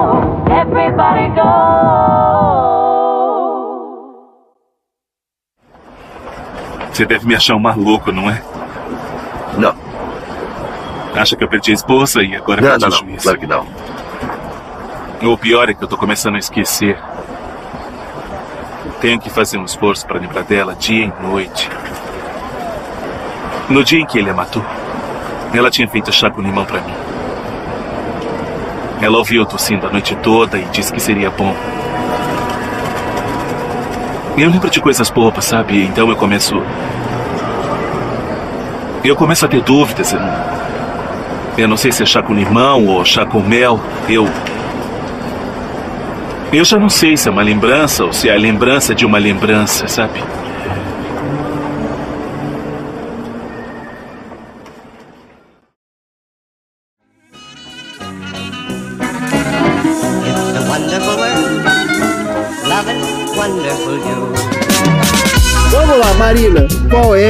Assunto aleatório da semana? Uma das cenas do filme que me chamou muita atenção foi aquela cena onde o Ricardo Darim, né, ele foi na estação de trem e encontrou o marido da moça que foi assassinada, que também é o Ricardo, né? O Ricardo encontrou o Ricardo. É o Ricardo Morales. Ricardo Morales, isso. E aí ele vê que o Ricardo Morales tá lá inconsolável, tá triste, já se passou um ano da morte da esposa dele. E aí o, Ricardo Darim vira pra ele e fala assim: ele tenta consolar, mas ele fala: o problema é que eu tô começando a esquecer dela. Eu tô começando a esquecer de como ela era, eu tô começando a esquecer dos momentos que a gente passou junto. E essa frase me marcou porque existiram pessoas que passaram pela minha vida, que já se foram, e eu tentei lembrar de situações que envolviam essas pessoas. E eu tentei ver o que, que eu ainda tinha de lembrança vívida dessas pessoas. Então eu queria conversar com vocês hoje aqui. E se vocês, assim como o André teve os avós maternos dele que fizeram parte da infância dele, eu queria que cada um de nós contasse uma historinha ou duas historinhas de pessoas que estiveram na nossa vida. Não a história da pessoa, mas a, a sua lembrança. Hum. Que lembrança que você tem, que é uma lembrança gostosa, que é uma lembrança marcante dessa pessoa que já esteve na sua vida. Você quer começar, André, já que você já trouxe seus avós aqui pra mesa? Ah, posso começar então. Legal, eu tenho várias lembranças, porque eu passava muito tempo na casa dos meus avós quando era pequeno. E eu e Dudu, né, a gente frequentava muito a casa dos nossos avós, a gente dormia lá todo final de semana, então a gente passava muito tempo com eles mesmo. E uma memória, eu tenho várias, mas uma que é muito marcante é que o meu avô gostava muito de futebol de botão. E ele ensinou a gente a jogar futebol de botão. Ele tinha uma mesa que eu era criança, a mesa parecia imensa. Né? Tipo, Podia ser uma mesa normal, mas era uma mesa que parecia. É um assim, campo de futebol. Exato. Futebol de botão era engraçado porque ele tinha, né, os, os joguinhos, os conjuntinhos, que eram, assim... Os times? É, então, mas é que ele tinha os conjuntinhos, que eram aqueles que a gente comprava na, em lojinha de brinquedo e tal, que vinha, né, com os símbolozinhos e tudo. Mas meu avô não gostava desse. Ele gostava de jogar com botão de camisa. Então ele tinha Com os botão de times camisa. dele, é, que Olha eram de aí. botão de roupa mesmo. Meu pai também. E o mais legal é que ele tinha os nomes dos jogadores. Então ele sabia que tinha um botãozinho que ele achava que era o artilheiro dele, que chamava Basta Rica. Esse cara era o artilheiro do time dele. Mas os botões eram iguais? Não, eram todos diferentes. E ele Minha tinha nossa. uma lógica de por que cada botão ficava em cada lugar. Então, se os defensores eram maiores, é, os atacantes eles eram menorzinhos, porque eles eram mais rápidos. E a gente ia jogando e meu avô ia narrando. Tinha um jogo. sistema de RPG ali, né? Tinha, tinha. Era um storytelling que ele fazia ali. Porque ele ia narrando o jogo e ele ia contando as histórias. Ah, fulano vai tocar pro outro, não sei o quê. E era muito, muito legal. E é uma memória que eu trago, assim, que é muito reconfortante. Mas vocês jogavam ou vocês assistiam? Vocês eram plateia do jogo? Não, ele jogava, ele ensinou a gente a jogar. Então eu jogava com ele, né? Jogava com meu avô. Ele montava o time, eu montava o meu. Né? A gente fazia até torneio. Ele deixava vocês ganharem? Ah, provavelmente, né? Eu não lembro, mas muito provavelmente ele deixava a gente ganhar. Ele, a gente jogava várias coisas, a gente jogava baralho, ensinou vários jogos de baralho. Mas o futebol de botão era o que eu gostava mais. Olha aí, saiu do futebol de botão pro FIFA todo fim de semana. no é videogame. É isso, mas eu, eu também passei um tempo. Teve uma época que minha mãe viajou pra passar um período fora, passou acho que um mês fora, que ela fazia um trabalho tudo, e eu fiquei morando lá com meu avô também nessa época. E outra coisa que a gente fazia muito era assistir filme de faroeste.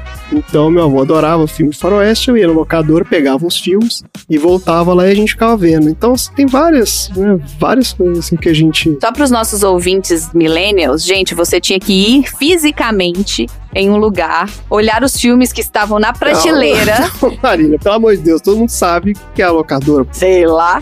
Se você perguntar pro meu irmão, é capaz dele não saber, não. Essa galera dos Sabe 20, não, hein? sabe não. É. Sério, sabe não, não. gente. O que é isso? Locadora teve até 2010, 2012. Mas 2010, eles tinham 9 anos. Eles, essas crianças de 9 anos dos anos 2000 não saíam a pé na rua sozinho igual a gente. Tá bom. Desculpa, continua. Não, acho que essas Filme são de faroeste e futebol de botão. Filme de faroeste, futebol de botão e tinha os livrinhos que ele eu, eu adorava ler. E o meu avô também, né, adorava ler e tudo, e ele lia muito pra gente, assim, quando era criança. A gente. Ah, então a culpa é dele que tem essa torre de livro aqui do seu do lado da cabeceira? Ele tem muito a ver com isso. Não é culpa dele, somente, porque também né, minha mãe também lê muito, meu pai, todo mundo lê muito. Mas meu avô também, ele lia muito livro, ele tinha umas coleções de livro infantil, e aí toda noite pegava um livrinho e ele lia, o, né, lia, contava história, né? Ele contava essas historinhas dos livrinhos e tudo.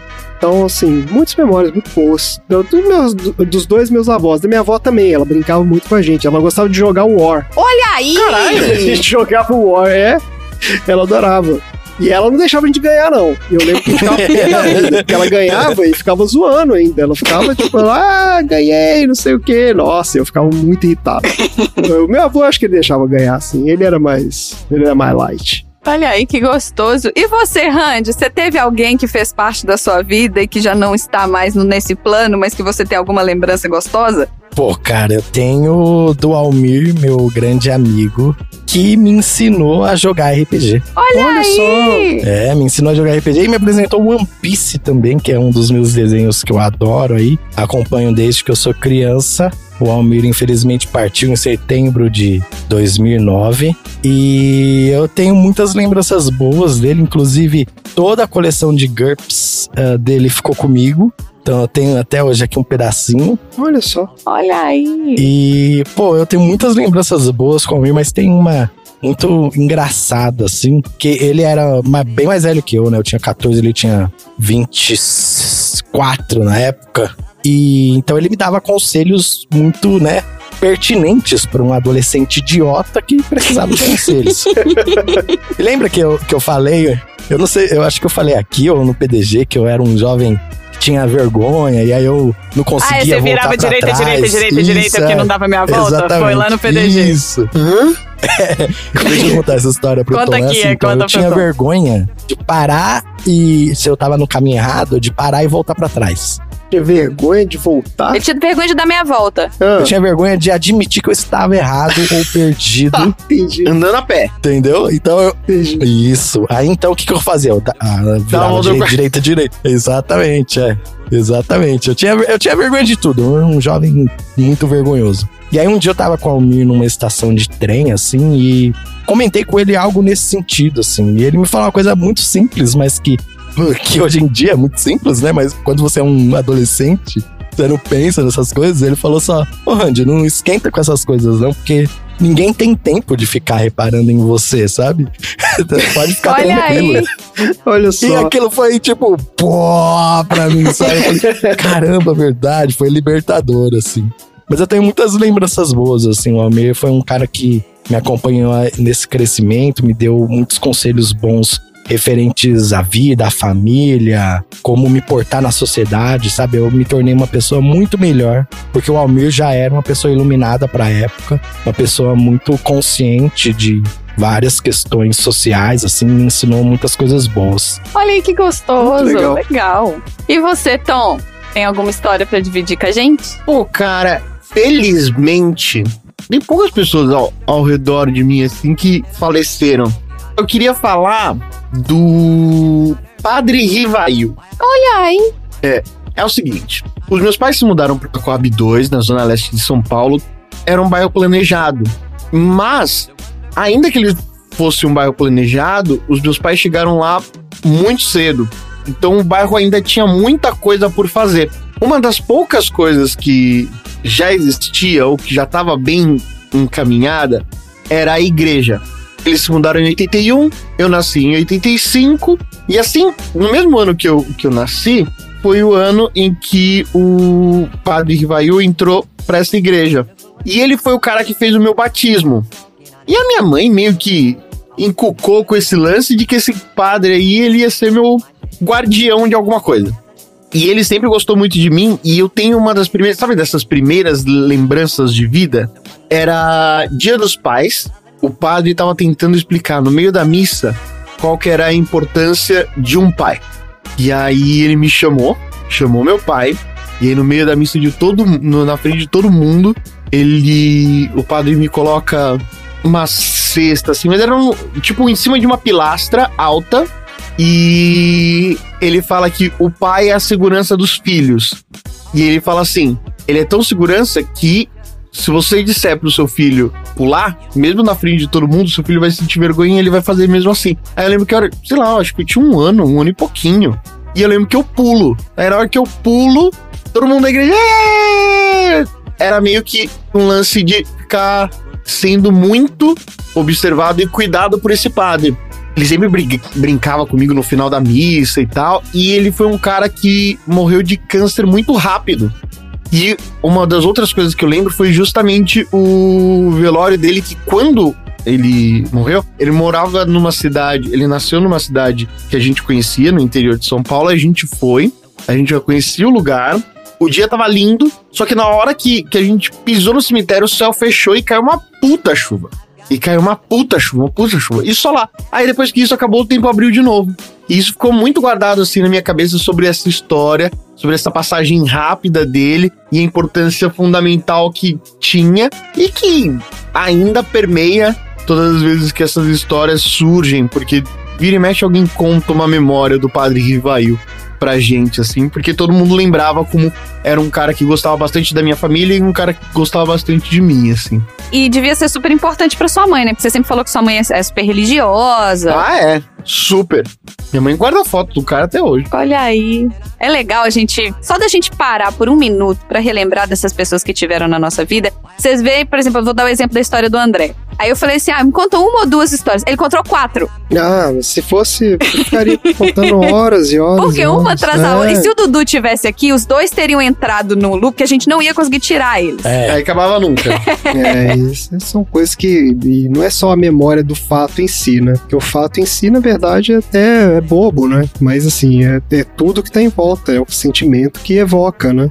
Que era a segurança de estar ali com pessoas que você. Você ama muito e que são muito importantes pra você, e é, é isso, né? É, e se uma pessoa, assim, voltando pro filme, o cara depois de um ano falou que tava começando a esquecer.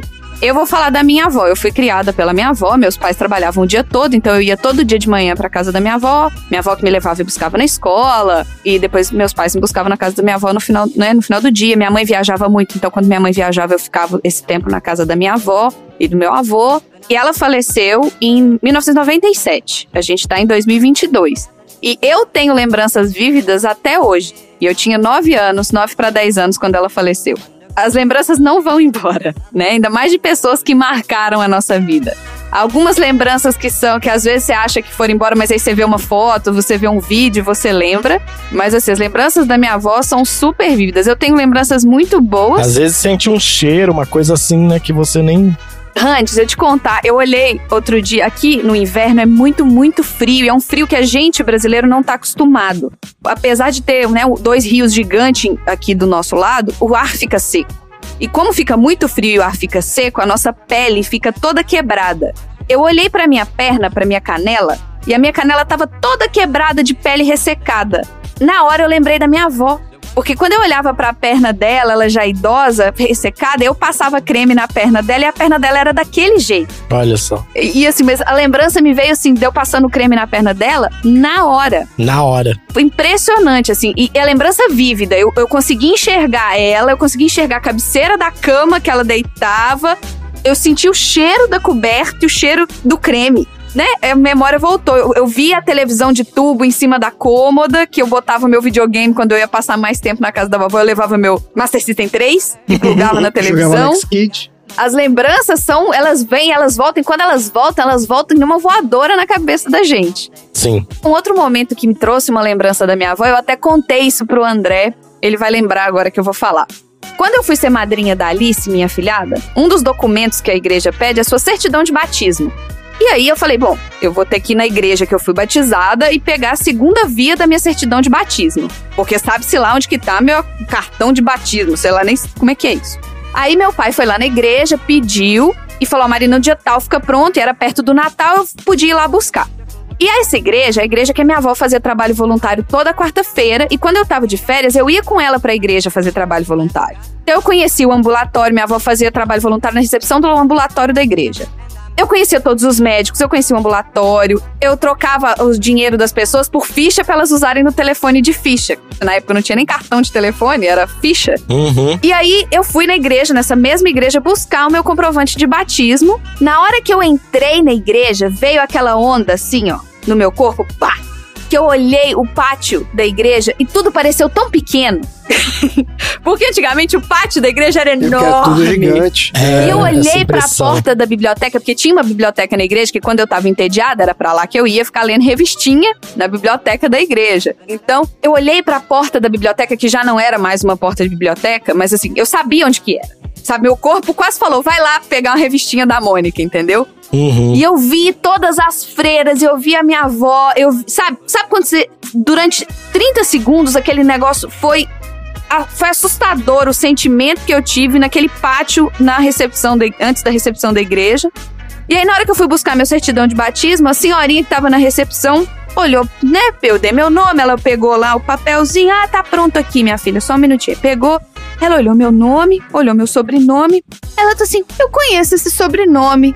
Quem que eu conheço desse sobrenome? Aí eu falei, ah, você deve conhecer a minha bisavó. Que a minha bisavó faleceu bem depois da minha avó. Minha bisavó faleceu com 103 anos. E até os 102 anos ela fazia paninho, fazia coisa pra vender nos bazares da igreja. Olha só. Ela falou assim: Gente, você é bisneta da dona Merícia? Eu falei: Sou, sou a primeira bisneta. Ela, Você que é a primeira bisneta da dona Merícia? Eu falei: Sou. Ela, a neta da dona Vera? Nessa hora eu arrepiei todinha. Eu falei: Você conheceu a minha avó? Isso, gente, 20 anos depois da minha avó ter morrido. Eu falei: Você conheceu a minha avó? Ela, gente, ela falava da minha avó com tanto carinho. Que eu saí dali da igreja, lo- logo em seguida eu encontrei com o André pra gente voltar pra São Paulo. Eu não sei se você lembra, André, mas eu passei as primeiras duas horas de viagem em Belo Horizonte, São Paulo, falando da igreja. É. Falando, ai, porque a igreja e tinha o Frei Cláudio, tinha o Padre Assim, minha avó ia toda quarta-feira e o telefone de ficha era vermelho e nananã. e fui contando história, coitado do André, né? Já tinha que dirigir sete horas de carro comigo falando na cabeça sobre a igreja. Mas, gente, eu acho assim, foi muito vívida essa lembrança. E assim, as pessoas que se vão, elas nunca se vão completamente, né? Eu acho que, que são coisas gostosas. Eu queria, né? Se você ouvinte que tá aí, você aleatória que tá escutando a gente, para pra trazer essas lembranças que você acha que você esqueceu, mas que estão aí no fundo da sua cabeça, que é sempre gostoso, dá um sentimento bom e você fica feliz depois. É isso, meu assunto aleatório. Muito bom. Minha prosa aleatória. É, uma prosa. Que fofo, eu aleatória. adorei. Gostei. Também. Eu vou botar uma foto da vovó Vera no grupo dos aleatórios. E recentemente eu recebi uma foto dessa minha avó, porque eu conheci minha avó, vó. Pra mim ela sempre foi vó, ela nunca foi jovem, ela sempre foi uma senhorinha. E eu recebi recentemente uma foto da minha avó no casamento dela, né, com meu avô. E assustadoramente ela é a minha cara. Caraca. Eu nunca imaginei, eu nunca me achei parecida com ninguém da minha família, até eu ver essa foto da minha avó. Vou botar no grupo dos aleatórios. Muito bom, Marina. Gostamos muito de falar sobre memórias. Sempre trazem coisas boas. E vamos pro próximo assunto aleatório.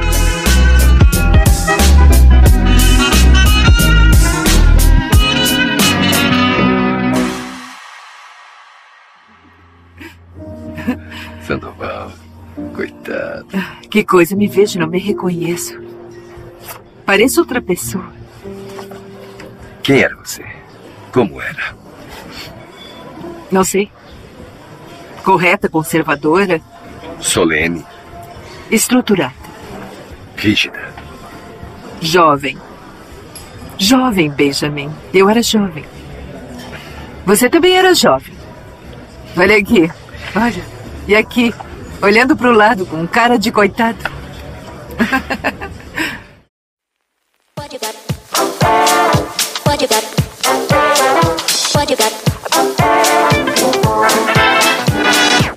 Vamos lá, Tom. Pode ser agora ou você quer esperar um pouquinho mais? No episódio de hoje eu fiz algumas perguntas para vocês falarem dos gatos de vocês. Certo. Porque enquanto eu assisti o filme, eu pensava o tempo todo nisso e resolvi trazer de volta o meu bloco Literaturazeira. Olha aí! Aê! Não vou fazer vinheta. Pra falar da minha gata, a gata Christie. Não! Nossa, Nossa. senhora. A gata, A gata triste. triste, né? Nossa. Vamos lá então, a gata triste. Dá licença, onde é que fica a sessão de literatura? Nossa, eu só queria saber onde é que ficava a sessão de literatura zera.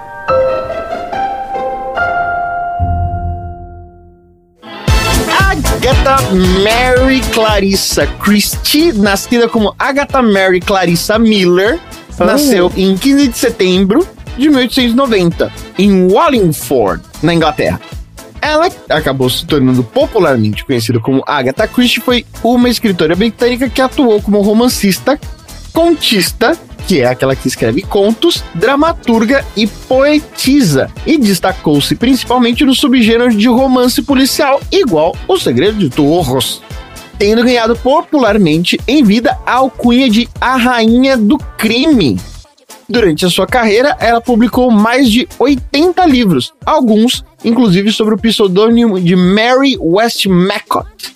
Segundo o Guinness Book, a Christie é a romancista mais bem-sucedida da história da literatura popular mundial. Caraca! Em número total de livros vendidos. Nossa. Uma vez que juntando todas as suas obras, venderam cerca de 4 bilhões de cópias. Esses números totais só ficam atrás das obras vendidas de Shakespeare e da Bíblia, que foi escrita pelo Edir Macedo. Segundo a organização Index Translationum, as obras de Agatha Christie já foram traduzidas em levantamento recente em mais de 100 idiomas em todo o mundo. E o seu livro mais vendido, Ten Little Niggers, publicados no Brasil como E Não Sobrou Nenhum, ou O Caso dos Dez Casa Negrinhos dos Dez Negrinhos, é assim que eu conheço. e em Portugal como Convite para a Morte, de 1939, é também um dos maiores e mais vendidos, com cerca de 100 milhões de cópias comercializadas em todo o mundo. Tem milhões. Caraca. Inclusive sendo a obra de romance policial mais vendida da história, além de figurar a lista dos livros mais vendidos de todos os tempos, independente do gênero. E para contar um pouquinho da história da Agatha, ela é filha de um cara chamado Frederick, que era um americano muito rico e que passava a maior parte do tempo viajando. Já sua mãe, a Clara, era uma mulher muito, muito, muito tímida, de quem Agatha herdou grande parte da sua personalidade e que vai no futuro refletir no fato dela se tornar escritora.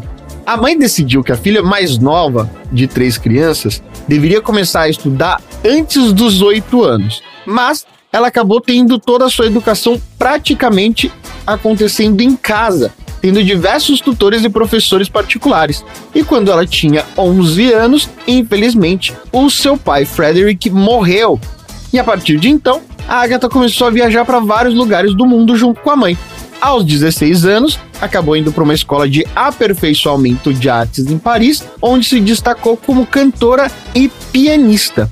Mais ou menos por essa época, conheceu o coronel Archibald Christie, que era piloto do Corpo Real de Aviadores Britânicos em 1912, e manteve com ele um romance muito complicado.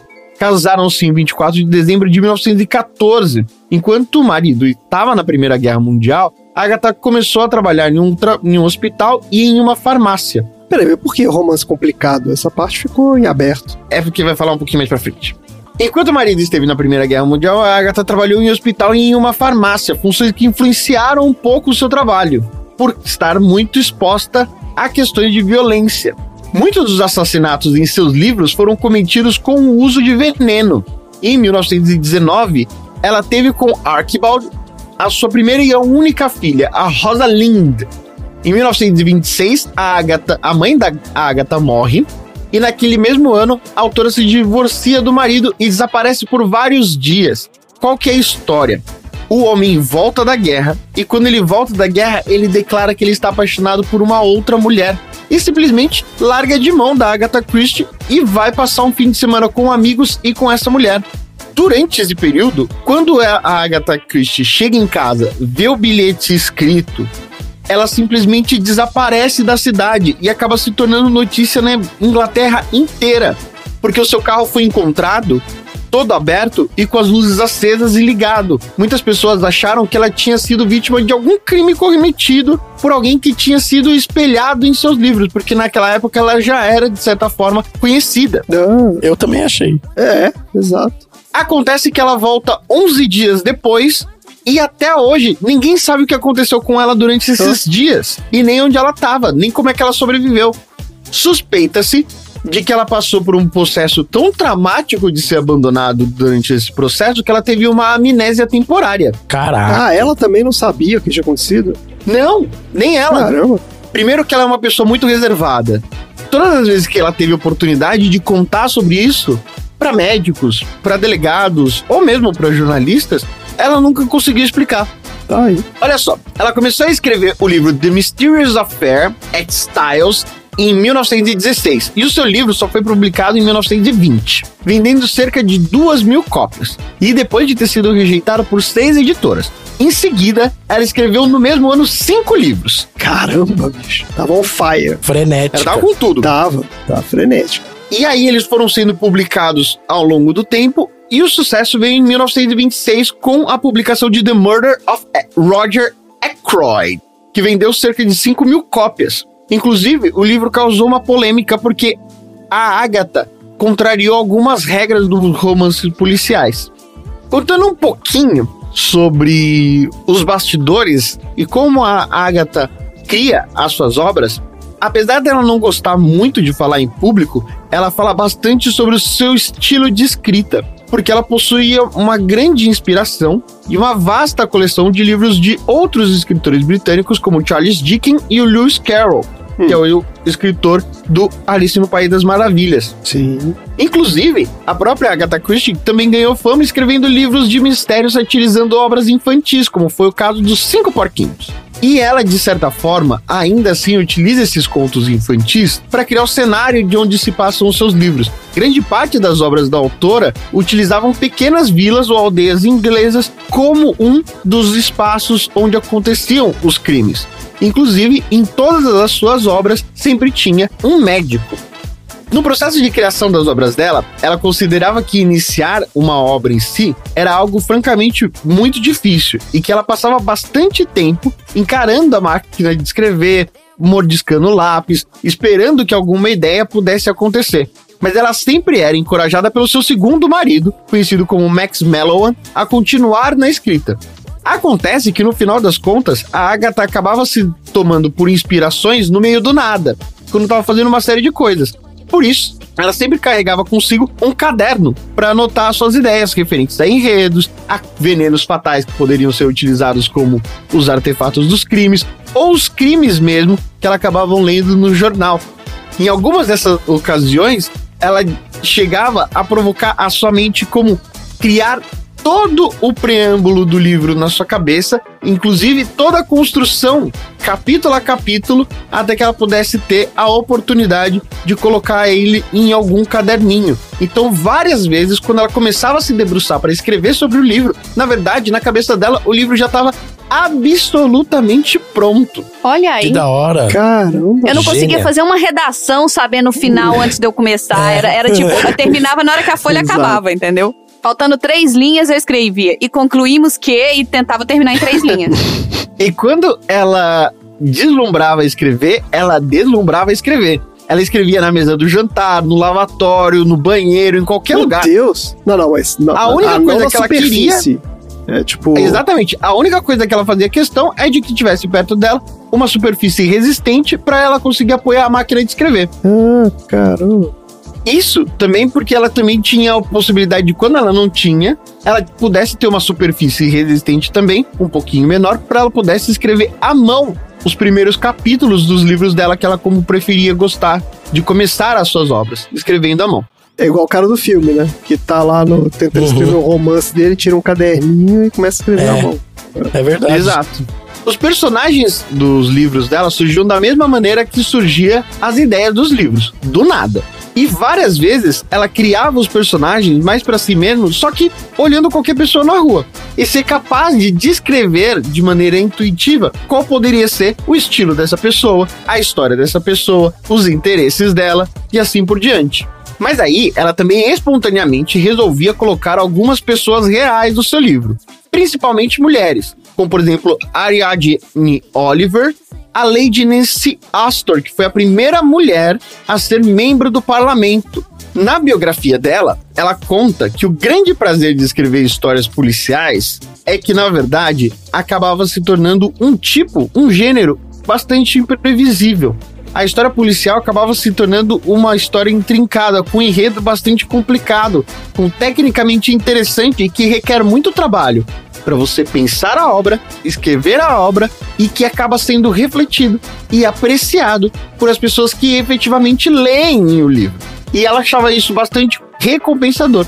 Por isso ela tinha uma paixão muito grande por escrever essas histórias policiais e sempre tendo como pano de fundo algum tipo de paixão, que é essa paixão que ajuda a salvar a inocência, porque ela sempre achava interessante desse, de, de todos os livros que ela escrevia, que as pessoas acabavam se tornando muito aficionadas em tentar entender quem eram os culpados e deixando de lado todos os inocentes. Ela também nunca pensou seriamente sobre algum crime, mas escrever sobre esses crimes fez com que ela se tornasse uma especialista muito boa em criminologia. Da hora, com certeza. né? É, total, né, cara? Fazia muita pesquisa, né? É, de E aí- métodos e tudo mais. Né? Ela também tá dentro do Guinness Book por ser a pessoa que escreveu um dos o maior livro até então. O maior livro? O mais comprido? É, o maior livro em quantidade de páginas. Ela chegou a escrever um livro de 4 mil páginas. Que isso? Caraca. Ô, louco. Que é um é resultado de uma Quem soma é Game of Thrones? de diversos contos de uma personagem específica. Ah, tá e ela é bom. tão boa, tão boa, tão boa, que ela já escreveu, já conseguiu escrever um livro inteiro em apenas três dias, enquanto ela acompanhava o marido dela em missões arqueológicas. Caraca, bicho. Caraca, era, gente. era, o negócio era feio. De fogo. O negócio era feio.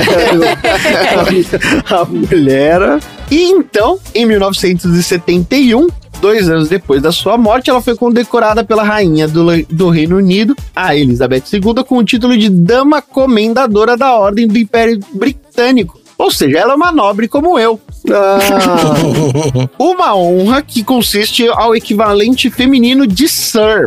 como é que chama? Dama do quê? Dama Comendadora da Ordem do Império Britânico. Meu Deus. Hum. No total, ela escreveu mais de 100 livros e é constantemente referida por seus emblemáticos personagens, incluindo o detetive belga Hercule Poirot e a idosa detetive amadora Miss Marple.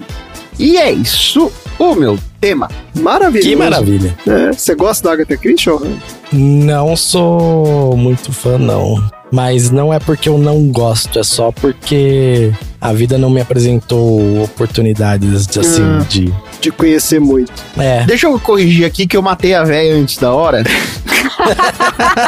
Meu Deus do Eu céu. falei que ela morreu, que, que, que ela ganhou, que ela foi condecorada dois anos depois da morte dela. Na verdade, ela morreu em 76. Eu que li errado aqui. Então, ela foi condecorada, ela curtiu uns cinco aninhos ali do, De condecoração. do tempo de nobreza dela. Sei lá, nunca peguei pra ler, porque eu acho que eu sei que é bom e sei lá, não, não, não sei porquê. Eu tenho a mesma sensação, porque eu também, assim, eu conheço algumas histórias porque eu vejo filme, né? Eu já vi alguns filmes, tipo Isso. Assassinato no Expresso Oriente, que é é famoso. Sim. É. Mas a gente até reviu, né, recentemente, Marina, essa versão nova aí que saiu. Mas pra quem gosta muito da Agatha Christie é o Dudu. Até uma, uma pena ele não estar aqui hoje, porque o Dudu, eu lembro que quando a gente era criança, ele tinha uma porrada de livro da Agatha Christie. Ele leu vários, vários, assim. Ele saberia falar muito sobre isso. Mas eu também não. É, Curiosamente, eu nunca me interessei muito, não. Vou me esforçar pra pegar um livro dela e ler. Eu nunca li, não por nenhum tipo de, ah, não quero é, ler. Não, também não. não só não peguei, assim, Não- sabe? Só passou direto. É, assim, é, às vezes acontece. Eu cheguei a ver muito. Tinha uma série do Poirot, né, de TV. Eu Tinha uma tia que gostava dessa Eu também, eu também tinha. Então, É, às vezes então. eu assistia, assim, é. Às vezes eu pegava uns episódios. Tinha uma série da Miss Marple e tinha uma série do Poirot também. que eu chamava de Poirote. Poirote, Poirote, exatamente. É. Até hoje eu chamo de Poirote. É, a série chamava Poirot, porque ela... Nossa, a série rolou de 1989 a 2013. Olha Nossa, isso. Dr. A Who. 2013? É. Caraca, Nossa, também ela tinha um cara. livro de 4 mil Exato, páginas. né, cara? O que não faltava era história pros caras adaptarem, né? É isso, gente. Maravilha, olha só que episódio maravilhoso, episódio de Good Vibes, ao contrário do filme, que era meio bad vibes. Exatamente. Mas era, É, era deu um duplo do escapado Ah, é, é sempre assim, É sempre gente. assim. É sempre né? assim, aí vem um filme bem good vibes, aí só Aí os caras começam, é, exatamente. Ele Pega aqueles assuntos nada a ver com nada.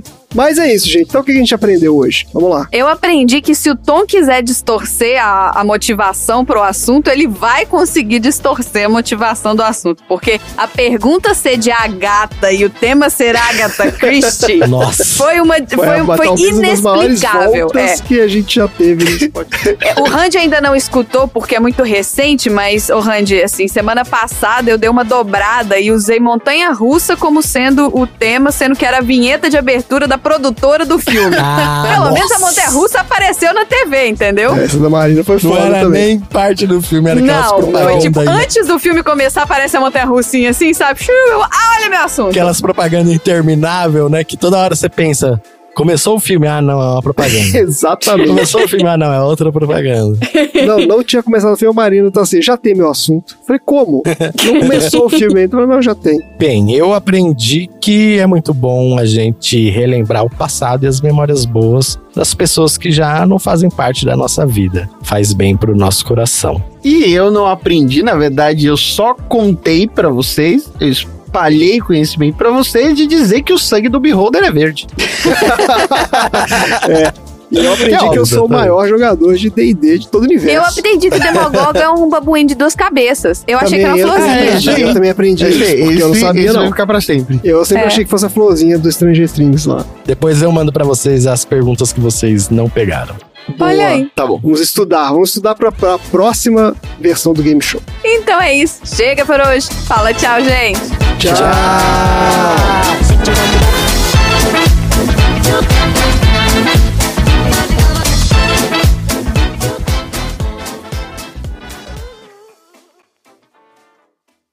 Fim da. Ô, Tom, qual é o Oh, não, assunto não, não, não dá não. da semana? meu com certeza não dá. Marina, qual Você é vai dar o agora aleatório? ou não dá por último? É, se o meu puder ser o último, eu agradeço. Então vamos lá, o Randy. André, é isso, pra isso que serve o roxo. O roxo não tem que dar escolha pros participantes. É, eu o roxo fala assim: é isso. você e pronto. Vamos lá então, Vamos Randy. interromper o André mais Qual uma é, vez? que- De sacanagem. É, final do Oi, episódio. final do episódio. É, se me interromper de novo, vocês vão se fuder.